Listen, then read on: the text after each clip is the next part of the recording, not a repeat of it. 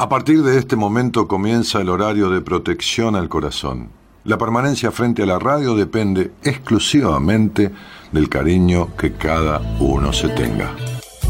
Este programa trabaja con las emociones. Cualquier semejanza con la realidad es tu responsabilidad, ya que solo vos podrás afrontar lo que fuiste, lo que sos y lo que querés ser ante un imprevisto impacto con ciertas verdades que desconocías.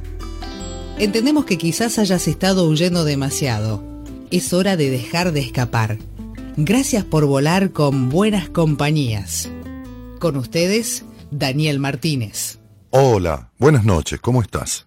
No tengo a quien rezarle pidiendo luz. Ando tanteando el espacio a ciegas. No me malinterpreten no estoy quejándome. Soy jardinero de mis dilemas. Hermana duda, pasarán los años, cambiarán las modas, vendrán otras guerras, perderán los mismos y ojalá que tú sigas teniéndome a tiro pero esta noche, hermana duda, hermana duda, dame un respiro.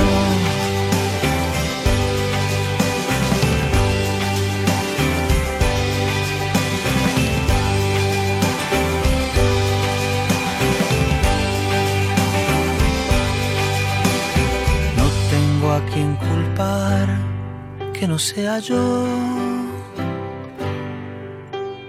con mi reguero de cabos sueltos.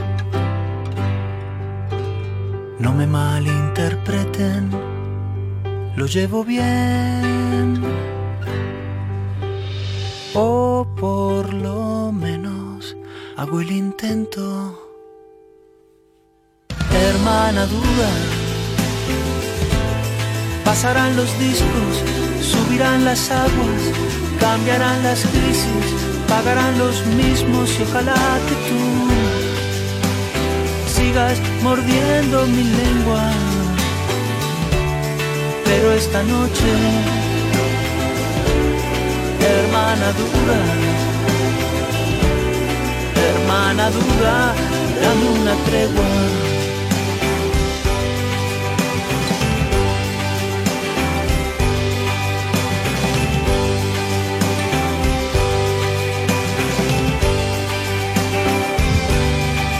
Hermana duda.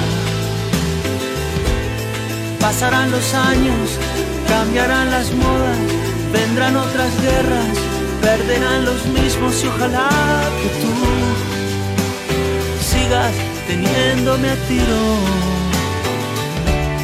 Pero esta noche, hermana duda, solo esta noche, dame un respiro. Jorge Dressler abre la semana de Buenas Compañías con este tema, Hermana Luna. Bueno, muy bien, Hermana Duda, perdón, no Hermana Luna, ya estoy... Estaba pensando en otra cosa. No tengo a quién rezarle pidiendo luz.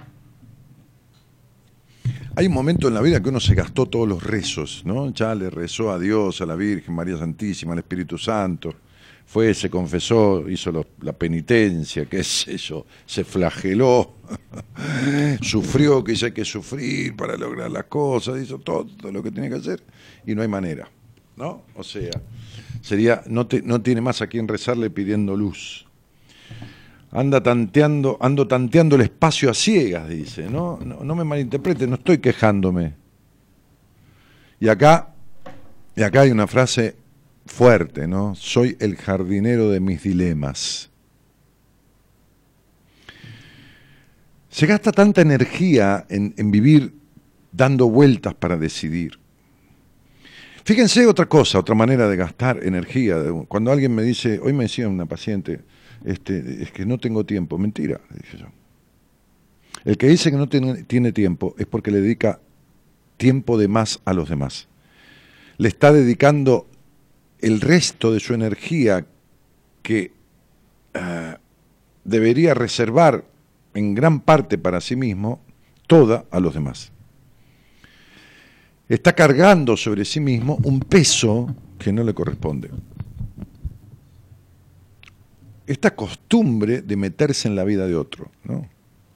Me decía hoy una paciente, este, eh, quisiera ayudar a mi madre porque eh, así como va se va a morir. Y yo le dije, pero si está muerta en vida desde hace como 20 o 30 años, es lo mismo.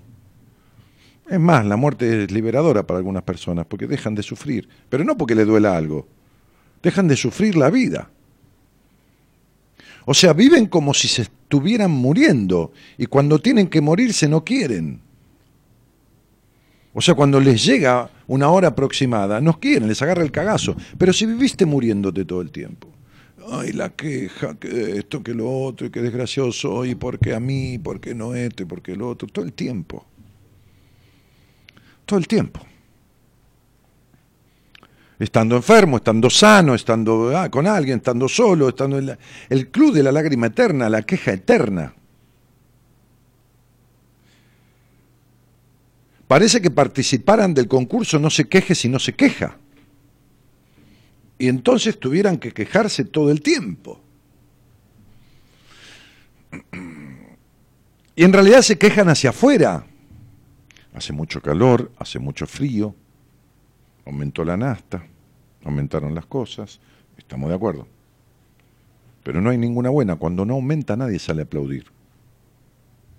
No acá, no en este gobierno, en el país, te quiero decir. ¿Ustedes vieron, a alguien que aplauda porque no aumenta la nasta y dice, no, es lo que corresponde? Y, pero es lo que corresponde, es, lo que corresponde. Entonces, ¿qué corresponde? Que haya sol. ¿Qué corresponde? Que, los pajaritos canten, la vieja se levante, ¿no? Este, y, toda esa canción, que no me acuerdo cómo se llamaba, ¿no? Eh, entonces, digo, eh, que llueva, que llueva, la vieja está en la cueva, ahí está. Los pajaritos cantan, la vieja se levanta. ¿Qué, corresponde? ¿Todo corresponde? ¿Qué es esta actitud infantil? ¿Todo tiene que estar bien siempre? No. Fíjense cómo nos reflejan ¿no? las cuestiones. A veces veo entrevistadores de otros países y tienen una cosa en las entrevistas personales, personales no, no, no personales privadas, digo, personales de, personajes, a artistas, una, una comicidad, una, una cosa, eh, un ida y vuelta, muy dinámico, muy, muy esto, muy eh, eh, a solas, no, no hablemos de esta cosa del show, el panel, hay cuatro, seis, siete, como no hay conductores y no saben conducir, necesitan siete personas alrededor porque no saben un carajo, ¿no? Eustacio Yudica, que es un payaso vestido como, como, como, como, sí, como un payaso y está con el jopo y, y alrededor con todos, y es, un, es una cosa. Entonces, digo, este, y así, ¿no? Entonces, en general, eh, hay poquísimos conductores de radio como Fernando Bravo, de, este, radio, de, animales de radio o de televisión, ¿no? como lo es Tinelli, que es un tipo que se banca un show de, 200 personas alrededor, este, solo ahí con, con, la, con, la, cámara, y tiene toda la cámara encima, ¿eh? porque él, él se supo manejar y, la cámara es de él todo el tiempo. Bueno, por ahí va el panel y, Larry de Clay hace un chiste, dice alguna, pero el 95% de la cámara está sobre el tipo. Y lo grosso del programa lo maneja el tipo. Bueno, de ese tipo de conductores hay pocos. Hay pocos. Que hablen, que se le entienda, hay pocos. Ahora bien, la dinámica que tienen conductores de otros países para las entrevistas a políticos, a esto, por ahí es sonriente, un chiste, participa. No, acá es todo sufriente. Es todo sufriente, todo esto, todo lo otro. Hay todo, ¿no? Una búsqueda del sufrimiento, la búsqueda del. Entonces, digo, ¿cuánta energía se gasta en los dilemas? ¿Cuánta energía gastan las personas en esta cuestión del dilema? Sí, pero no, pero entonces se lo digo, no, y voy, no voy, cada allá me quedo, me voy, estudio, no estudio, me corto el pelo, no me lo corto, de qué color repito. Todo el tiempo, todo el tiempo, todo es un dilema, todo es una vacilación. Y en esta eterna vacilación, lo que hay es un ni, un ni en la vida, un ni en esto, un ni en lo otro, un más o menos. ¿eh? La vacilación, sobre todo en, la libertad, ¿no? Si cuando hay obligaciones hay responsabilidades, no, sudar la camiseta, ¿no? Es transpirar todo, pero la vacilación en la, en la libertad, ¿no?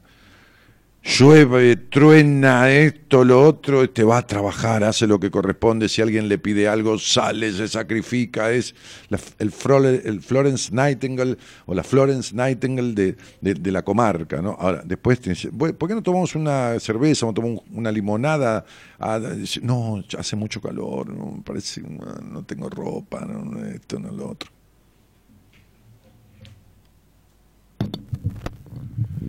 Hermana duda, dice la canción. Pasaron los años, cambiarán las modas, vendrán otras guerras, perderán los mismos y ojalá que tú sigas teniéndome a tiro. Pero esta noche, hermana duda, dame un respiro. Date un respiro, date un respiro con respecto a la duda. Esta cosa de dudar no es propia tuya, no naciste. Ay, le nació dudoso. Le nació dubitativa la nena o el nene, dubitativo o dubitative, qué sé yo cómo será. Entonces digo, desde algún lugar uno tendría que abandonar esto, porque no son, es mi mente que no me deja en paz. No, tu mente nunca te va a, traicionar ni jugar una mala pasada, son tus pensamientos de los que vos te agarrás, no es la mente. La mente es una usina de fabricación de pensamientos que vos creás, insertás, te permitís. Eso es la mente. Es una fábrica con un potencial de producción de pensamientos. Acciones, decisiones, no decisiones, lo que quieras, dudas, todo, lo que quieras, pero pensamientos al fin. Lo fabricás vos. Vos pones en marcha esta cuestión. Entonces, digo, dame un respiro, dice, ¿no? No tengo a quién culpar que no sea yo, dice la canción. No tenés a quién culpar. ¿A quién vamos a culpar? Por eso hay gente que cuando escucha el programa eh, no escucha, ¿no? Como si yo dice, ah, pero a veces era muy común antes que decía, pero vos siempre le echás la culpa a los padres. Yo no, yo nunca le eché la culpa a ningún padre, ninguna madre. Yo encuentro el origen de los conflictos. ¿Dónde está? En tal cosa, en el abandono, en el maltrato, en la desconsideración, en la sobreprotección del padre. La. No tienen la culpa, yo no es que la culpa. Es el origen. La no, no tienen la culpa. La responsabilidad es de uno. Es, únicamente de uno. ¿A quién le qué, echar culpas? ¿Hay un maltrato a un niño? Sí, hay que meterlo en cana. Se puede fusilarlo, qué sé yo. Abusó del niño, el padre, el hijo, de la hija, la embarazó, como salía todos estos días. Pero que lo maten. Que, pues, un tiro se acabó. Muerto el perro se acabó la radio. Sigo sosteniendo esto y lo sostendré toda mi vida. No tengo la menor duda. Entonces sería, ¿qué, consideración ni qué carajo? Y encima pagarle un sueldo. Mantenerlo y pagarle un sueldo al tipo. Entonces, no tengo a quién culpar que no sea yo con mi reguero de cabos sueltos. Cabos sueltos, es decir, esto por acá, el otro por allá, y todos, todos sin atar, todos sin amalgamar, ¿no? Este, no me malinterpreten, lo llevo bien, o por lo menos hago el intento. Sí, sí, hago el intento, seguí intentando. Todo el tiempo escucho gente que dice, no, pero estoy intentando, sí, sí, intenta, intenta, mm, intenta. No sé la etimología de la palabra intentar, pero la voy a buscar porque me gusta mucho el origen de las palabras. Entonces digo, acá se trata de aprender otra forma, se trata de cambiar la fórmula. De lo que se trata no es de intentar nada, es de hacerlo, de decidir, de dejar la duda, de dejar este parentesco de familia perversa con la hermana Duda. Es una familia perversa toda esta, ¿no? La de la, la familia Duda. Es como si fuera una cosa tan simbiótica con la duda que te hubieras contagiado y vivís en la duda. En todo. Y entonces es postergar, es procrastinar el, el hacer. O sea, de la duda puede surgir una opción. Lo que no debe continuar y permanecer tras la duda es la indecisión. Porque si no, no hay acción. Uno puede pensar. Uno puede, recién estaba hablando con Marita, que, vino hoy en, este, en, un arribo especial al programa, hablando sobre el taller que va a ser el 12 de mayo en Rosario, taller vivencial, este, un encuentro con, con tu vida, desde vivencial, ¿eh? desde hacia adentro, de, con un trabajo muy guiado desde tu infancia hasta los amores, las, dudas, la, pareja, es decir, eh, los miedos, todo esto vamos a recorrer en seis horas de taller. ¿eh? Y, la primera vez que lo voy a hacer, este, después de, tantos años que no he hecho nunca un taller así, yo hacía otro taller de tres horas este, que he hecho en muchísimas ciudades del país, va a ser Rosario. Entonces hablamos con Marita de, esto, de lo otro, que cuánto vamos a ir, que, cómo vamos a denominar, que, acá, que allá, que los costos, que los no costos, que esto, ¿para qué? Para reunir información, ¿para qué? Para analizarla, ¿para qué? Para tomar la decisión, ¿para qué? Para decidir y listo. ¿Qué vamos a estar? Y se lo digo, no se lo digo, y entonces lo hacemos, no lo hacemos. ¿Qué hacemos? Dice Marita, ¿hacemos un coffee break? Sí, va a tener un coffee break. Sí, sí va a tener un coffee, vamos a cortar unos minutos, vamos a tomar un café, una media luna, una galletita, esto, lo otro, sí. ¿Ok? Un respiro, seis horas de laburo, una cita con tu vida. Amores, desamores, rencores, miedos, este, orígenes de las cuestiones, toda esta cosa, ¿no? Vamos a trabajar ahí. Rosario, Santa Fe, Paraná, pero bueno, y uno que dice, y uno se sienta ahí, el, salón es para 200 personas nada más, o sea, vamos hasta ahí, pues un taller que tiene su tiempo, que no... Y uno, ¿qué tiene? Y tiene miedo cuando arranca, tiene temor, no miedo, porque si tiene miedo no sale a ningún lado, tiene temor, temor porque por todo el mundo, por las expectativas, por lo que está la gente ahí, por esto, por lo otro, porque es algo que pone en marcha, como cuando hicimos la primera vez el, seminario, este, Está bien, por más que uno lo aceita, por más que uno conoce los trabajos y los ejercicios, todo demás, tiene un temor que está fundado, que se repite en cada vez que lo voy a hacer. uno no sale así como si estuviera en el living de la casa. No sale a escena, no sale a conducir 200 almas, no, no, no es que uno va a cantar cuatro canciones, que tiene su mérito, por supuesto, o hacer una obra de teatro, que también lo pone a uno tenso, pero tiene todo sabido. No, acá es la interacción con el público, lo que pasa, lo que esto, hay que contener, van a venir terapeutas del equipo, todo lo demás. Entonces, digo, y, y, y, y si empezamos a pensar todo eso, me tiro de acá del noveno piso y chao, digo, no, ni en pedo, olvídate, chao, hasta luego. Salgo corriendo. No, la verdad que no. La verdad que es lo que quiero hacer y la verdad que lo voy a hacer. Entonces, este, digo, Jorge Dresler escribió este tema, dame una tregua, le dice a la duda, ¿no? Este, lo llevo bien, no me malinterprete, lo llevo bien, dice, o por lo menos hago el intento, dice, llevo bien todo esto, ¿no? De la duda, de permanecer en lo mismo y todo lo demás.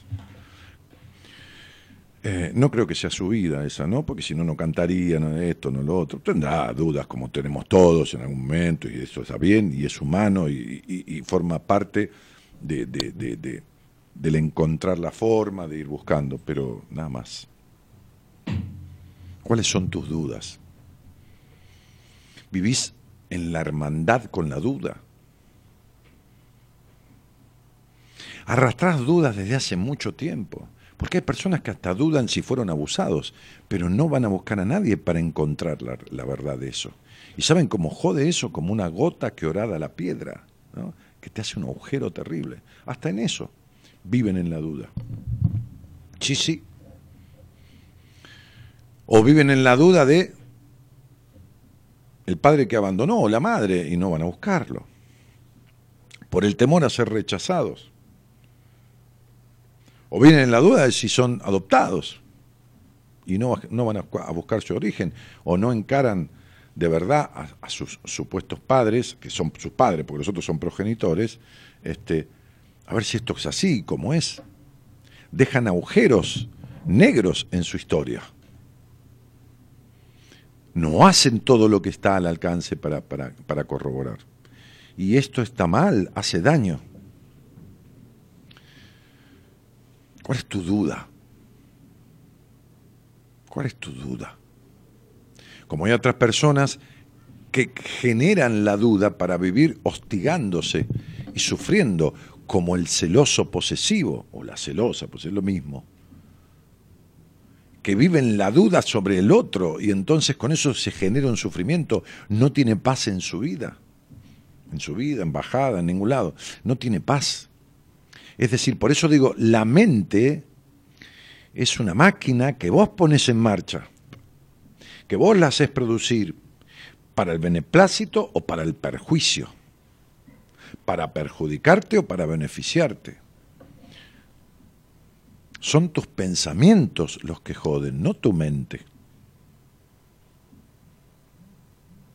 ¿Cuál es tu duda? ¿Cuáles son tus dudas? ¿Vivís dudando? ¿Vivís en un sí pero? Sí, pero sí, diría, pero sí, me quedaría, pero sí, sí, trabajaría, pero sí, y dale, y dale, y dale. ¿Por qué tenés esta actitud? ¿Querés saberlo? ¿Lo sabés? ¿Por qué la actitud del cipero? ¿Por qué la duda en pensar o elegir algo para vos sin miedo a lo que van a pensar los demás? ¿Sabes por qué? Y si no sabes por qué, entonces no lo vas a arreglar nunca. Bueno, elegí esta canción y debe ser por las grandes dudas que escucho y que veo el sufrimiento que causa en personas que, me vienen a ver por primera vez en una entrevista y en donde este, desentrañamos todas las razones y los motivos de sus estados de ánimo, de su pareja, de esto, de lo otro, y se lleva toda una explicación. Casi siempre, no siempre, no es parte, no tengo un libreto, pero hay muchas veces en que le digo a alguien que me viene a ver por primera vez, aunque no siga, aunque no, no a hacer terapia, si viene por, por sentarse a querer saber, el que se va no es el mismo que entró, le digo, o la que se va no es la misma que entró. Y entonces, y me dice, sí, bueno, fenómeno, entonces estaría cumplida. ¿Por qué? Y porque lo que yo hago fundamentalmente es sacarte de la duda. Por eso hay mucha gente que tiene miedo de verme porque prefiere vivir en la duda. A mí, de verme a mí o a cualquiera, no, no digo por mí. En fin, vamos a hacer este programa que se llama Buenas Compañías. Mi nombre es Daniel Jorge Martínez. Hay un equipo de profesionales, ¿eh? este, hay un equipo de gente para que esto suceda, ¿eh? desde desde Gerardo Subirana, que arranca, eh, Juan Imperial, que ya está en los controles, María de los Ángeles Carudo Obedia, que supervisa toda la actividad del, del, programa, de eventos y, entrevistas conmigo, y, qué es eso, Marita no paga la nafta de mi auto, como le digo a San Paseo, porque no viene en el auto conmigo habitualmente, y si viene, vamos hasta acá, y no hay que cargar nafta normalmente porque si no, desde la luz, el teléfono, las cosas de mi vida, todo lo demás, en fin. Pero digo, este, y así todo lo del programa, ¿no? El licenciado en psicología este, de la Universidad de Buenos Aires, eh, Pablo Mayoral, así como también de la misma Universidad de Buenos Aires, Enrique Audine, la licenciada en psicología este, de la Universidad de Flores, la UFLO, eh, en Noemí De Vito. Ambos dos, Audine y, De Vito, son este, docentes de Vito Universitario, este, Audine de, de, enseñanza superior, este, media. Em, ¿Y qué más?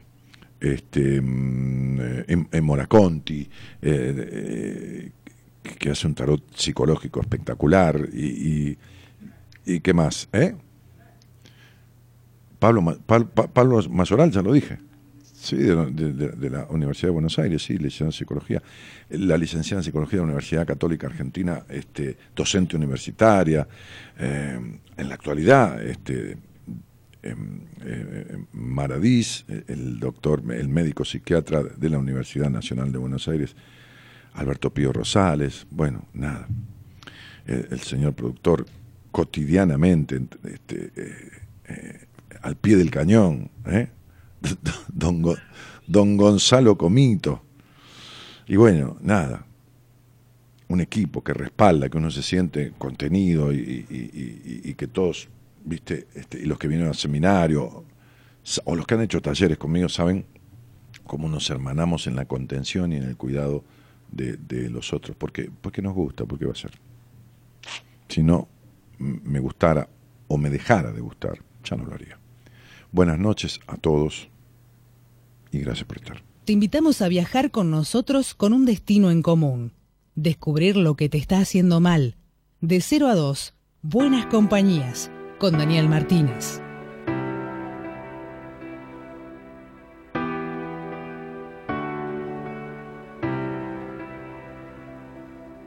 Hay tantas cosas que sé, tantas que no debería saber. Hay tantas veces que no y otras tantas que sí, tantas dudas. Siempre quisiste esperar, siempre creyendo que al fin llegará. Y te olvidaste de ser, te olvidaste de amar, olvidaste que el tiempo no duda. Y quizás es mejor entender que el amar igual que el querer. Tú quieres un amor sin dueños, yo amo tus te quiero Quieres ser la única persona en el desierto. Yo amo la verdad de un beso. Tú quieres un millón de premios. Yo amo tanto todo aquello que tú estás perdiendo. Que quizás es mejor entender que después lo que toca es perder.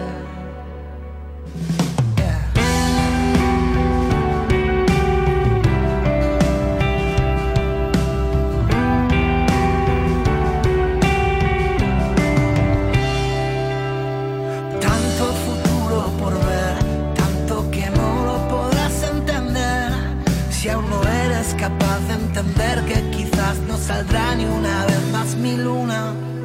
Siempre quisiste ganar, siempre pensaste que había mucho más. Y te olvidaste de ver, te olvidaste de andar, olvidaste que yo era tu cuna. Y quizás es mejor entender que querer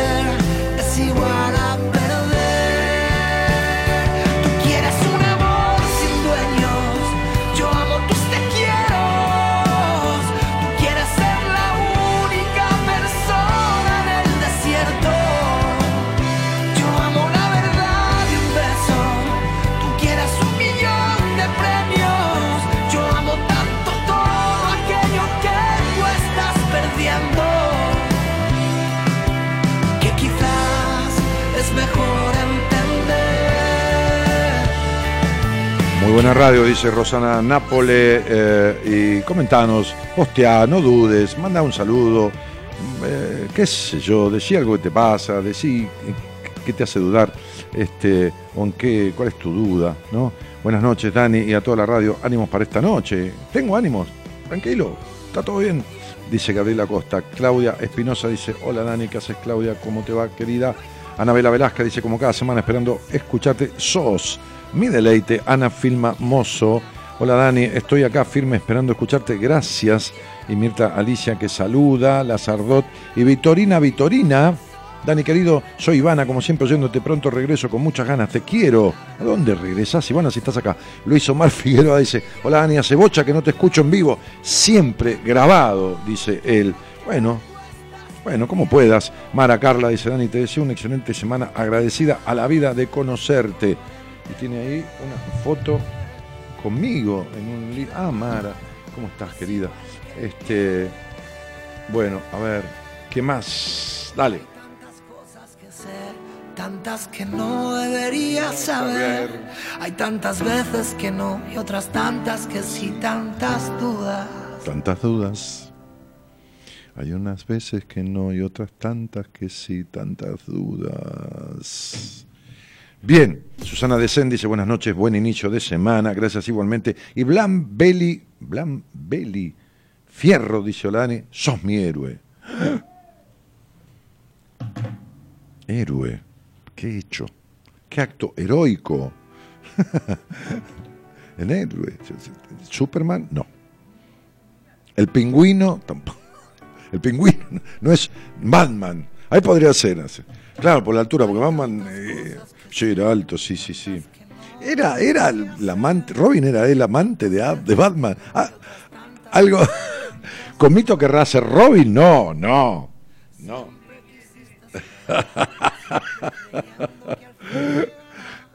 Tinelli presidente, dice lo más. No, que Tinelli presidente. No, no, va a ningún lado. Ibi Canuni dice: Hola, Dani, queridísimo, como siempre, oyente, pronto voy a regresar acomodando mi nueva vida.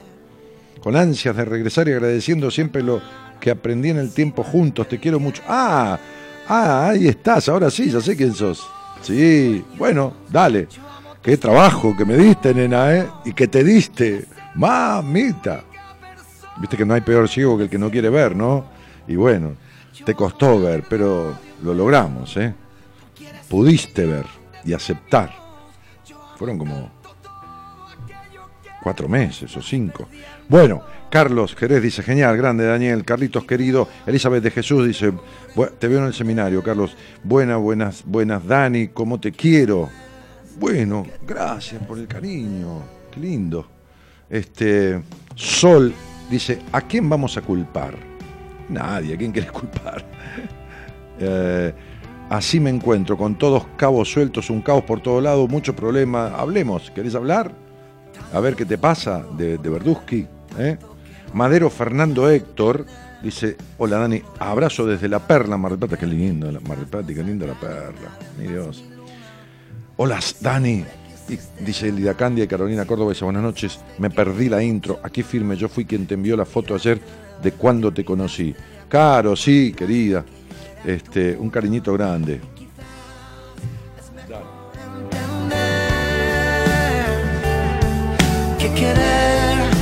see why.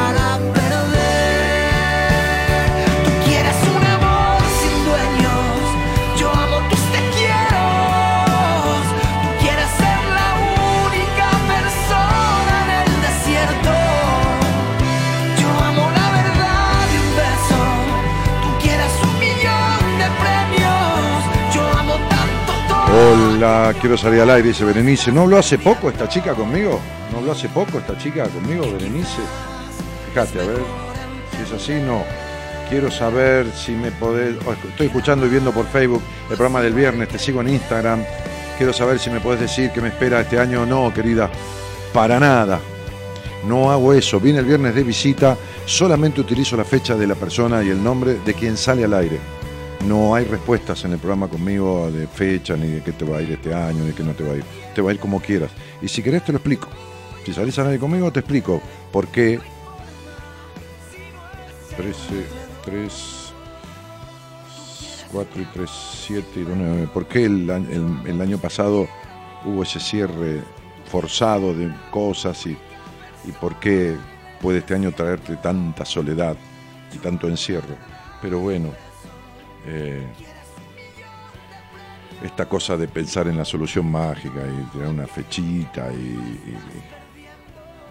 en fin. Eh,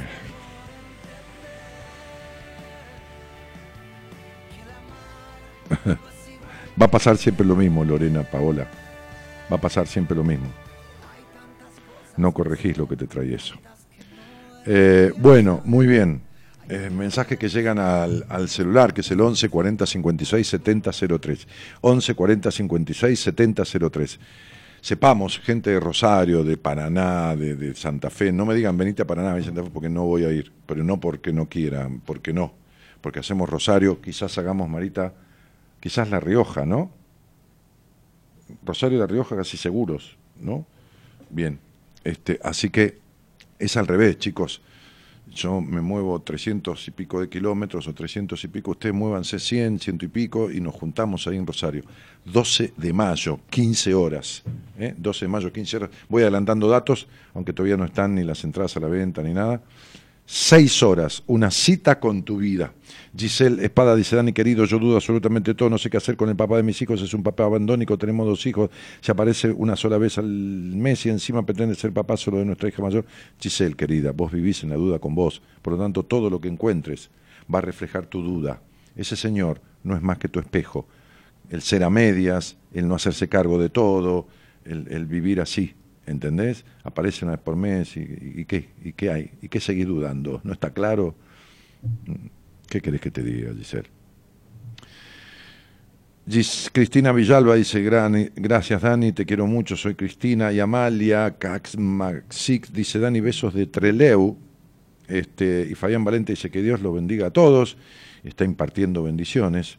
Este, ¿Y qué más? Y, y, y uy, cuánta gente tomando unos mates con tu compañía, besos de Tucumán, dice Sony Santillán y Alejandra González dice, Dani, yo uso la duda en forma positiva. Que bueno, cuando me quejo, cuando hablo mi ego caprichoso, dudo de esa voz y conecto con lo que me hace vibrar alto. Qué buenísimo. Deja de ser un dibujo en tu, en tu cosa y poné tu foto verdadera. Porque así como estás dibujada ahí, estás dibujada en muchos aspectos de la vida. Susi Charo Aguilar y Jona dice, hola Dani, desde Venado Tuerto. Blanca Chaile, buenas noches desde La Rioja, casi me voy a dormir, pero ahora estoy lista para desvelarme junto a tu buena compañía. Me encanta verte y escucharte. Estoy conociendo a alguien, dice Valeria Vargas. Bueno, dale. Dani, buenas noches. Era un psiquiatra counselor. Buah, está bien, Pregúntale a la gente lo que hace y listo, es más fácil, Raúl. Julia Trulenque Navarro dice, Dani, hoy es mi cumpleaños y lo recibo escuchándote, soy muy, muy feliz. Bueno, Julita, te felicito. Me alegra mucho que seas feliz. Me encanta el programa, me gustaría salir al aire, dice Elizabeth Vergara. Y Susana Beatriz Ovejero dice, hola Dani y Cecilia María Robin. Mirá, hablando de Robin, debe ser la hermana de Robin, ¿no? ¿O no? Sí, ya sé, Raúl, ya sé, ya sé, quédate tranquilo. Ya te entendí perfecto. Es la pregunta que me hiciste por mail. Ana Nandi Maktub dice, Dani, sos mi maestro, tomando una michelada y escuchándote en Iquique. Mirá. Lucrecia Lucefina López dice, acordate. No, Jocrecia. Jocrecia. No, cielo, perdóname, no, no. No. ¿Qué sé yo? No me jorobaste. Y para cómo que poner la, la, boca sola en la foto. Bueno, vamos a charlar con eh, Erika Jaramillo Vivas. Dice, bueno, ahora Dani, ¿qué tal? Yo dudo y no sé cómo hacer para la libertad. Gracias por estar vivo en Colombia. ¿Y, pero, ¿y qué querés que te diga, cielo? Hablemos. Hola, Julia. Feliz cumpleaños, niña bonita. Ah, para Julia que cumpleaños, ¿no? Qué lindo. Bueno, este, sí, salís, eh, no, por Skype ya no se puede hablar, ¿no? ¿O sí? Sacar las conversaciones, sí, salimos al aire y te llamamos y qué sé yo, ¿entendés, Erika? Si no, ¿cómo arreglamos? Hola, Rosa, ¿cómo te va? Hola, Daniel, ¿cómo estás? Bien, querida, ¿vos? Bien, acá andamos. ¿De dónde eres? Tanto tiempo. Eh, de Monte Grande. Bueno. Y, hablábamos un poco de la duda, ¿no? Y, más allá que uno tiene dudas circunstanciales, y está bien que las tenga, eh, el tema es cuando la duda forma gran parte de la vida de las personas y los hace detenerse, los hace limitarse. Bueno, ¿qué te pasa con eso? ¿Qué te trajo al aire? Eh, y sí, eso, el tema que ahora empecé últimamente con tema de dudas y, y la verdad que me limita mucho en tomar decisiones. Y... ¿Últimamente? Bueno, sí, quizás fue. No, te lo pregunto para... Pero puntualmente por ahí quizás este último año, ¿no? Puntualmente por ahí quizás. Escucha, puntualmente por ahí quizás. ya, es todo duda, ¿entendés? 5, 3, 8, 1, 9. Bueno, y entonces, ¿qué? ¿Sobre qué tema? Mira, eh, perdóname que te voy a decir porque estoy viendo tus números. Sí. Es como si nunca hubieras sabido claro lo que querías. No es ahora esto, es parte de tu vida. el miedo a, a- a- a desear, a querer algo y expresarlo claramente y no ser aprobada, el miedo a que los demás no quieran lo que vos querés o no quieran que quieran lo que se te ocurre querer y razonar tanto todo y todo lo demás. Sí, ¿Y entonces qué me decís que es este año? sí, sí. No, mi vida. Esta, estas dilaciones, estas vaguedades, este ir y venir, este sipero, si llueve porque llueve, si hace frío porque hace frío, forma parte de tu vida. Sí, siempre tuve eso, sí, Y bueno, sí, pero... ¿pero qué? Pero bueno, últimamente, Sí, Y está peor. sí, peor. Claro, y sí, porque si no te curas un resfrío termina en, pulmo- en pulmonía. Y entonces sería, lo- se va agravando. ¿No te parece que ya perdiste 53 años, de, 53 años de tu vida en querer conformar a todo el mundo y, de, y desconfiar encima, porque también sos razonador y desconfiada, Sí. y que no hay espontaneidad y ya te perdiste 50 años de tu vida? ¿No, no ves que vas camino a, a la última parte y que en realidad deberías hacer un basta ya de toda esta forma? Como disfrutar un poco más, ¿Un poco más?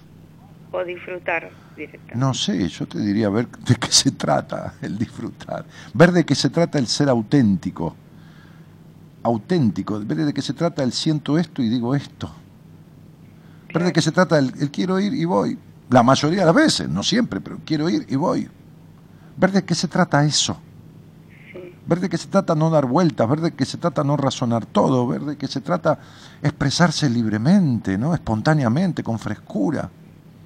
Todo eso. sí, a veces quiero hacer varias cosas a la vez y... No, no, esa es, esa, esa es tu manera de entorpecerte, Rosita. Sí, Claro. ¿Entendés? Esa es tu manera de entorpecerte. quiero Es- seguir estudiando, Sí, sí. pero a la vez quiero trabajar más Mm. y, y a la vez quiero ayudar a mi hija y Mm. un montón de cosas y, Mm, y eso ahí donde donde se me pone ese límite ahí que, que hago. mm.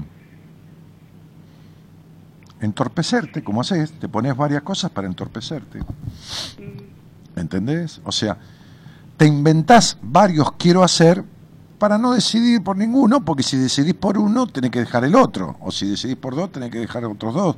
O no hay tiempo para hacer porque todo no se puede. y No, ento- todo no puedo. Y bueno, esta vez, pero ¿para qué querés hacer todo? Para con- conformar a los demás y para entorpecerte y no terminan haciendo nada del todo. ¿Se entiende? ¿Querés terminar de estudiar qué? ¿La secundaria, el terciario? ¿Qué cosa? No, no, yo soy docente ¿Y estudiar qué? y estoy estudi- estaba eh, bueno en tercer año de psicología social. Está bien, psicología social son tres años, Son cuatro años, cuatro años. cuatro años. ¿Qué es tecnicatura ahora? Eh, no, es una como una licenciatura. Licenciatura en psicología eh, social. Comunicación social. Entonces no es psicología social, Sí, es psicología social. pero entonces no es comunicación social. Es comunicadora social, una cosa así. Estudiaste tres años. Sí, Rosa, este año sería el tercero y el Pero- año que viene me recibo. amor, pero no sabes lo que estás estudiando, estás en tercer año. Es una cosa así, dijiste. La carrera es psicología social. Entonces no es comunicación social. No, no, no. no. Claro, es Psicología psicología social. social. Pichón Rivier. Sí, Pichón Revier. sí. Bueno, sí. Sí, sí, sí. claro. ¿Qué decía Pichón? ¿Cómo hay que hablarle a los locos? ¿Qué decía Pichón? ¿Cómo hay que hablarle a los locos? No sabés, ¿no? Decía, hay que hablarles en su mismo idioma. Sí. Yo me acuerdo que una vez vino una chica con, con una esquizofrenia paranoide, La trajo la madre, y entonces este, decía que su psiquiatra y junto con Narda Lépez, la cocinera, decía eso mi vida, este, hacían bombones en el hospital donde ella iba para envenenar a la gente. Entonces todo ese divague y construcción esquizoide y, y la paranoia de que la quieren envenenar, ¿no? este, componía una cosa muy sufriente. Entonces yo me quedé charlando con ella para que me contara cómo y cómo descubrió esta historia de, la fabricación de los bombones y acá y allá y esto y lo demás. Y fui llevándola, ¿no? Y, de- un poco, y cada tanto cuando la lograba nivelar, que salía de esta estructura poquito bajaba de esa paranoia, trataba de insertar algo, ¿no? Y entonces, cuando se fue, yo la mandé a que la viera el, el doctor Rosales, que es psiquiatra, para que haga una corrección o una, o una supervisión de la medicación que tenía, que yo pensaba que no estaba bien y, y realmente no estaba bien. Y entonces eh, este, ella decía, este doctor que me atendió, yo nunca estuve con un doctor con quien el cual me entendiera tan bien como este, que- lo decía por mí, ¿no? Este, claro, porque fuimos charlando su lenguaje, ¿qué quiere que le Claro, el explique? mismo lenguaje. Pero lógico, así decía Pichón Rivier. Bueno, entonces sería, ¿para qué querés estudiar esta carrera? Eh, mira, primero me apasionó, me encantó, Muy bien. Muy bien. trabajando en la escuela es como que veo muchas cosas Mm. y me sirve a mí como como profesional como para tratar también con los chicos y con, con el resto del personal. Evidentemente, la psicología social o el psicólogo, so- el psicólogo social tiene un poco, eh, a ver, los alcances legales del psicólogo social son eh, coordinar grupos, este, ser ayudante un profesional de la psicología en, en- en un seguimiento, o coordinar talleres, por ejemplo, en los talleres del Pirobano, del, del Hospital Pirobano, que son muy conocidos, los talleres diversos que hay, muchos psicólogos sociales coordinan esos, esos talleres de grupos de ocho o nueve personas este, sobre determinados temas que a veces son supervisados y, y- y bueno, este, es no, no, no puede atender en, en proceso en terapia, ¿no? No. Claro, no, en terapia individual no. No, no, en- se llama clínica, no, tampoco terapia de grupo. Claro. No, no, no, no, no puede atender en terapia de grupo. No, no, no, no. No, puede coordinar grupos. Un grupo de autoayuda que lo coordina con un objetivo, ¿no? Este, Sí, sí, sí. eh, un trabajo en equipo, eso sí. Lo que no puede, el alcance legal de la carrera es hacer clínica. Eh, Claro. Clínica psicológica, que eh, clínica se llama eh, en psicoterapia a la atención de un paciente o a la atención de varios pacientes en psicoterapia de grupo. Claro. Mm. Sí, sí. Pero bueno, y bueno, ¿y por qué no, y por qué, y por qué no la vas a terminar? Me empezó a gustar por el tema por donde estoy trabajando. Pero está muy bien, escuela, pero tiene, tiene muy buen alcance dentro de tu ámbito de, de enseñanza. Pero, Sí, ¿y, por qué no. ¿Y por qué no la Sí. terminás? A ver, ¿cuál es? Eh, Mm. Lo que pasa es que yo empecé con mi hija, mi hija empezó a estudiar conmigo, va. Primero me interesé yo y a mi hija le encantó ¿Y entonces? la carrera y empezamos juntas. ¿Y? Y bueno, ella después eh, quedó embarazada y tuvo el bebé y al año siguiente, en segundo año, como cursamos el mismo horario, eh, tenía que dejar ella la carrera porque no podía por el bebé. Lógico, por supuesto, bien. Entonces, yo mi meta es que ella se reciba. O sea, tenga algo, una herramienta como para poder trabajar. O sea, yo ya tengo lo mío, soy docente, trabajo de lo mío y, y me voy a jubilar de lo mío. Pero si decís que te gustó la carrera, que la puedes Sí, me utilizar. gustó. Y Pero si tu meta es que te reciba, mientras se va recibiendo ella o no, ¿por qué no la terminás vos? ¿Por qué están las dos sin terminarla? La piba tiene el hijo, pero vos qué tenés? No, lo que pasa es que mi hija siguió estudiando segundo y yo dejé segundo año y me dediqué a, ayudarle a criar al nene. ¿no? Los días que ella iba a estudiar yo le iba a cuidar al nene. Y bueno, perdí un año, mi hija va un año adelantado, este año se recibe, está en cuarto año. Entonces, Eh, y el año pasado hubo un curso acelerado y bueno, yo me enganché y lo hice en un cuatrimestre, hice todo segundo año acelerado. Ya ahora estaría por empezar tercero. Mi hija está por tener otro bebé ahora en junio y bueno, y ahí viene el tema, le digo, después hago la mitad de la carrera y, y después otra vez empezamos, ella ya se recibe y bueno, estamos ahí a ver qué me va a tocar cuidar. Mira, lo- Rosita, yo lo lamento. Tu hija elige su vida y vos no tenés por qué pagar las consecuencias. Si la querés pagar, entonces no te quejes de lo que no haces. Si, Claro. si amás y disfrutás criar a tus nietos, entonces todo no se puede. Y si estás... Sí, eso sí, si eso pasa que lo disfruto mucho. Bueno, la verdad y que bueno, entonces elegí lo que más te hace disfrutar y ya está. el año ese que yo digo que, que dejé de estudiar, o Mm. sea, fue un año que, que lo disfruté muchísimo a mi nieto. Entonces, la verdad que en- entonces no dejaste de estudiar, elegiste no, no, disfrutar no, tu- fue una elección mía, como Y yo bueno, y ya está. ¿Y tu, y tu hija está, está con eh, la misma pareja? Sí, sí. Bueno, está bien. Este, eh, y bueno, me parece bárbaro. Estás eligiendo, como todo no se puede, estás eligiendo cuidar al nene y bueno, y disfrutas más de eso que de estudiar. Y entonces dejala que, ayúdala a que se reciba. Y una vez que se haya recibido, entonces después pensás lo que hacer con tu... Tenés 50 años, no 50 mil. Sí. Claro. Entonces podés estudiar, pues, ¿entendés? El doctorado en psicología yo lo hice en más edad que la tuya. Entonces, claro, por supuesto. Sí, Claro. claro. Sí. Sí, pero a mí eso de dejar es como que me cuesta. Al principio lo sufro mucho porque Mm, me siento como mm. eh, como de, de- de suspender algo y dejarlo. Ah, eh, me pone mal, pero después por otro lado, ah. o sea, me recompensa el sentido de disfrutar, porque eso Pero de entonces, entonces, entonces, entonces, cuando disfrutás, no te apretes el dedo contra la puerta para sufrir un poco. Si disfrutás de tal cosa, no sufras por lo que no hiciste. Porque entonces te- te- tenés evitado el disfrute siempre. claro, Siempre te lo jodés de alguna manera.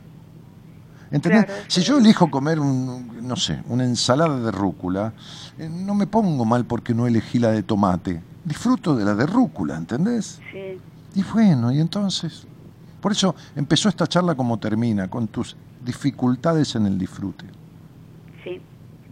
Este es el grave problema, ¿no? Y entonces, digo, este, no hay un permiso para disfrutar, un permiso que, que- que- que quizás este, no estuvo desde hace muchísimos años, ¿no? En tu vida, a través de, vas a saber qué cuestión que no permitió a esa nena este, criarse en un hogar en donde fuera medianamente habilitado el disfrute, como ejemplo desde los padres, ¿no?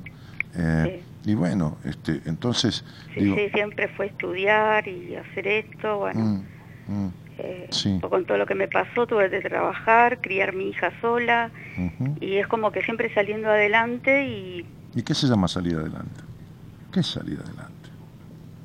sí, luchándola, o sea, trabajando, estudiando, trabajando y, y bueno, y ahora como que quiero disfrutar, o sea, Trata de no seguir encontrando la manera de que no. Lo tuviste prohibida de chica y te lo seguís prohibiendo sí. de sí, sí, Este es el quilombo. sí, Claro. Entonces sería, ¿sabes por qué no sirve el sacrificio? Porque cuando logras las cosas, nunca te compensan el sacrificio que tuviste. Por eso sacrificarse no sirve. Si Sí, buscas la palabra, si buscas la palabra sacrificio, vas a ver que tiene una, eh, una connotación cruenta, Mm. cruenta. Y entonces uno no puede dejar la sangre simbólicamente en, en el logro de algo. No, porque no tiene comprada la vida. La, Quizás dedica, la dedicación es sana. El sacrificio, diría que no es bueno. No voy a decir es insano, pero no es bueno. sí, quizás malo. fui criada un poco así, Es ¿no? nocivo. Sí, Quizás por supuesto, en la exigencia. eh, los mandatos también de... Sí, está bien, pero vos estudiaste un poquito y ya estás grande y ya... ¿Qué vamos a echarle la culpa a los que te criaron? No, eh, tuve una vida feliz, gracias a Dios, no puedo decir nada de mis viejos, pero es como que... Si tuviste una vida feliz no puedes decir nada de tu viejo si te cagaron la vida con la exigencia. ¿De qué me estás Ah, hablando? sí, Pero entonces, ¿de qué me estás hablando? sí, sí. Y entonces, ¿de, qué me hablas? ¿Por qué te da culpa reconocer que tu infancia te dejó huellas que te impiden el disfrute? Tuviste una vida feliz, no tengo nada que decir de mi viejo, pero los mandatos de la imposibilidad de disfrute, entonces tenés que decir o no tenés que decir. Rosa, te mando un beso grande. Chao, chao. un beso, Daniel, gracias. Mamita querida, qué, qué miedo que haya, qué miedo que haya aceptar la realidad, no la verdad, la realidad. Qué, qué terror que haya ponerle a cada uno el rol que le correspondió y que no pudo ser perfecto y que dejó fallas. No tengo nada que decir, tuve una vida feliz, una infancia feliz de mis viejos. Y 15 segundos antes resulta que los mandatos de la infancia le impiden disfrutar. Y no está loca, ¿eh? No. No está loca, está onnubilada por la culpa. No puede ver bien. Tiene nubes que le tapan la visión interior por la culpa de la necesidad de aprobación que la mata. Le consume la energía de la vida, la necesidad de aprobación. Increíble, ¿no? Increíble que una persona de cincuenta y pico de años diga, no tengo nada que decir, tuve una infancia feliz, y una oración antes dijo, los mandatos de la infancia me impiden disfrutar. ¿Te imaginas si de adulta no puede disfrutar lo que sería de niña? Nico Mafioli dice, Dani, te mando un abrazo grande, sos el mejor, te quiero, papá. Sí, muchísimas gracias, el mejor de, los que hay acá en este momento en el estudio, de, acá dentro del estudio de la red, soy el mejor pues soy el único. Acá adentro a esta hora. Jessica Losco dice, hola Dani, buenas noches, buen comienzo de semana, saludos, me encanta escucharte, seguirte, besos.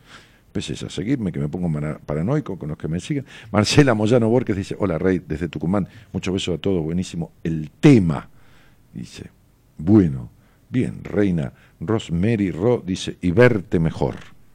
No sé de dónde viene el anterior. Escucharte mi alma ya está feliz y verte mejor.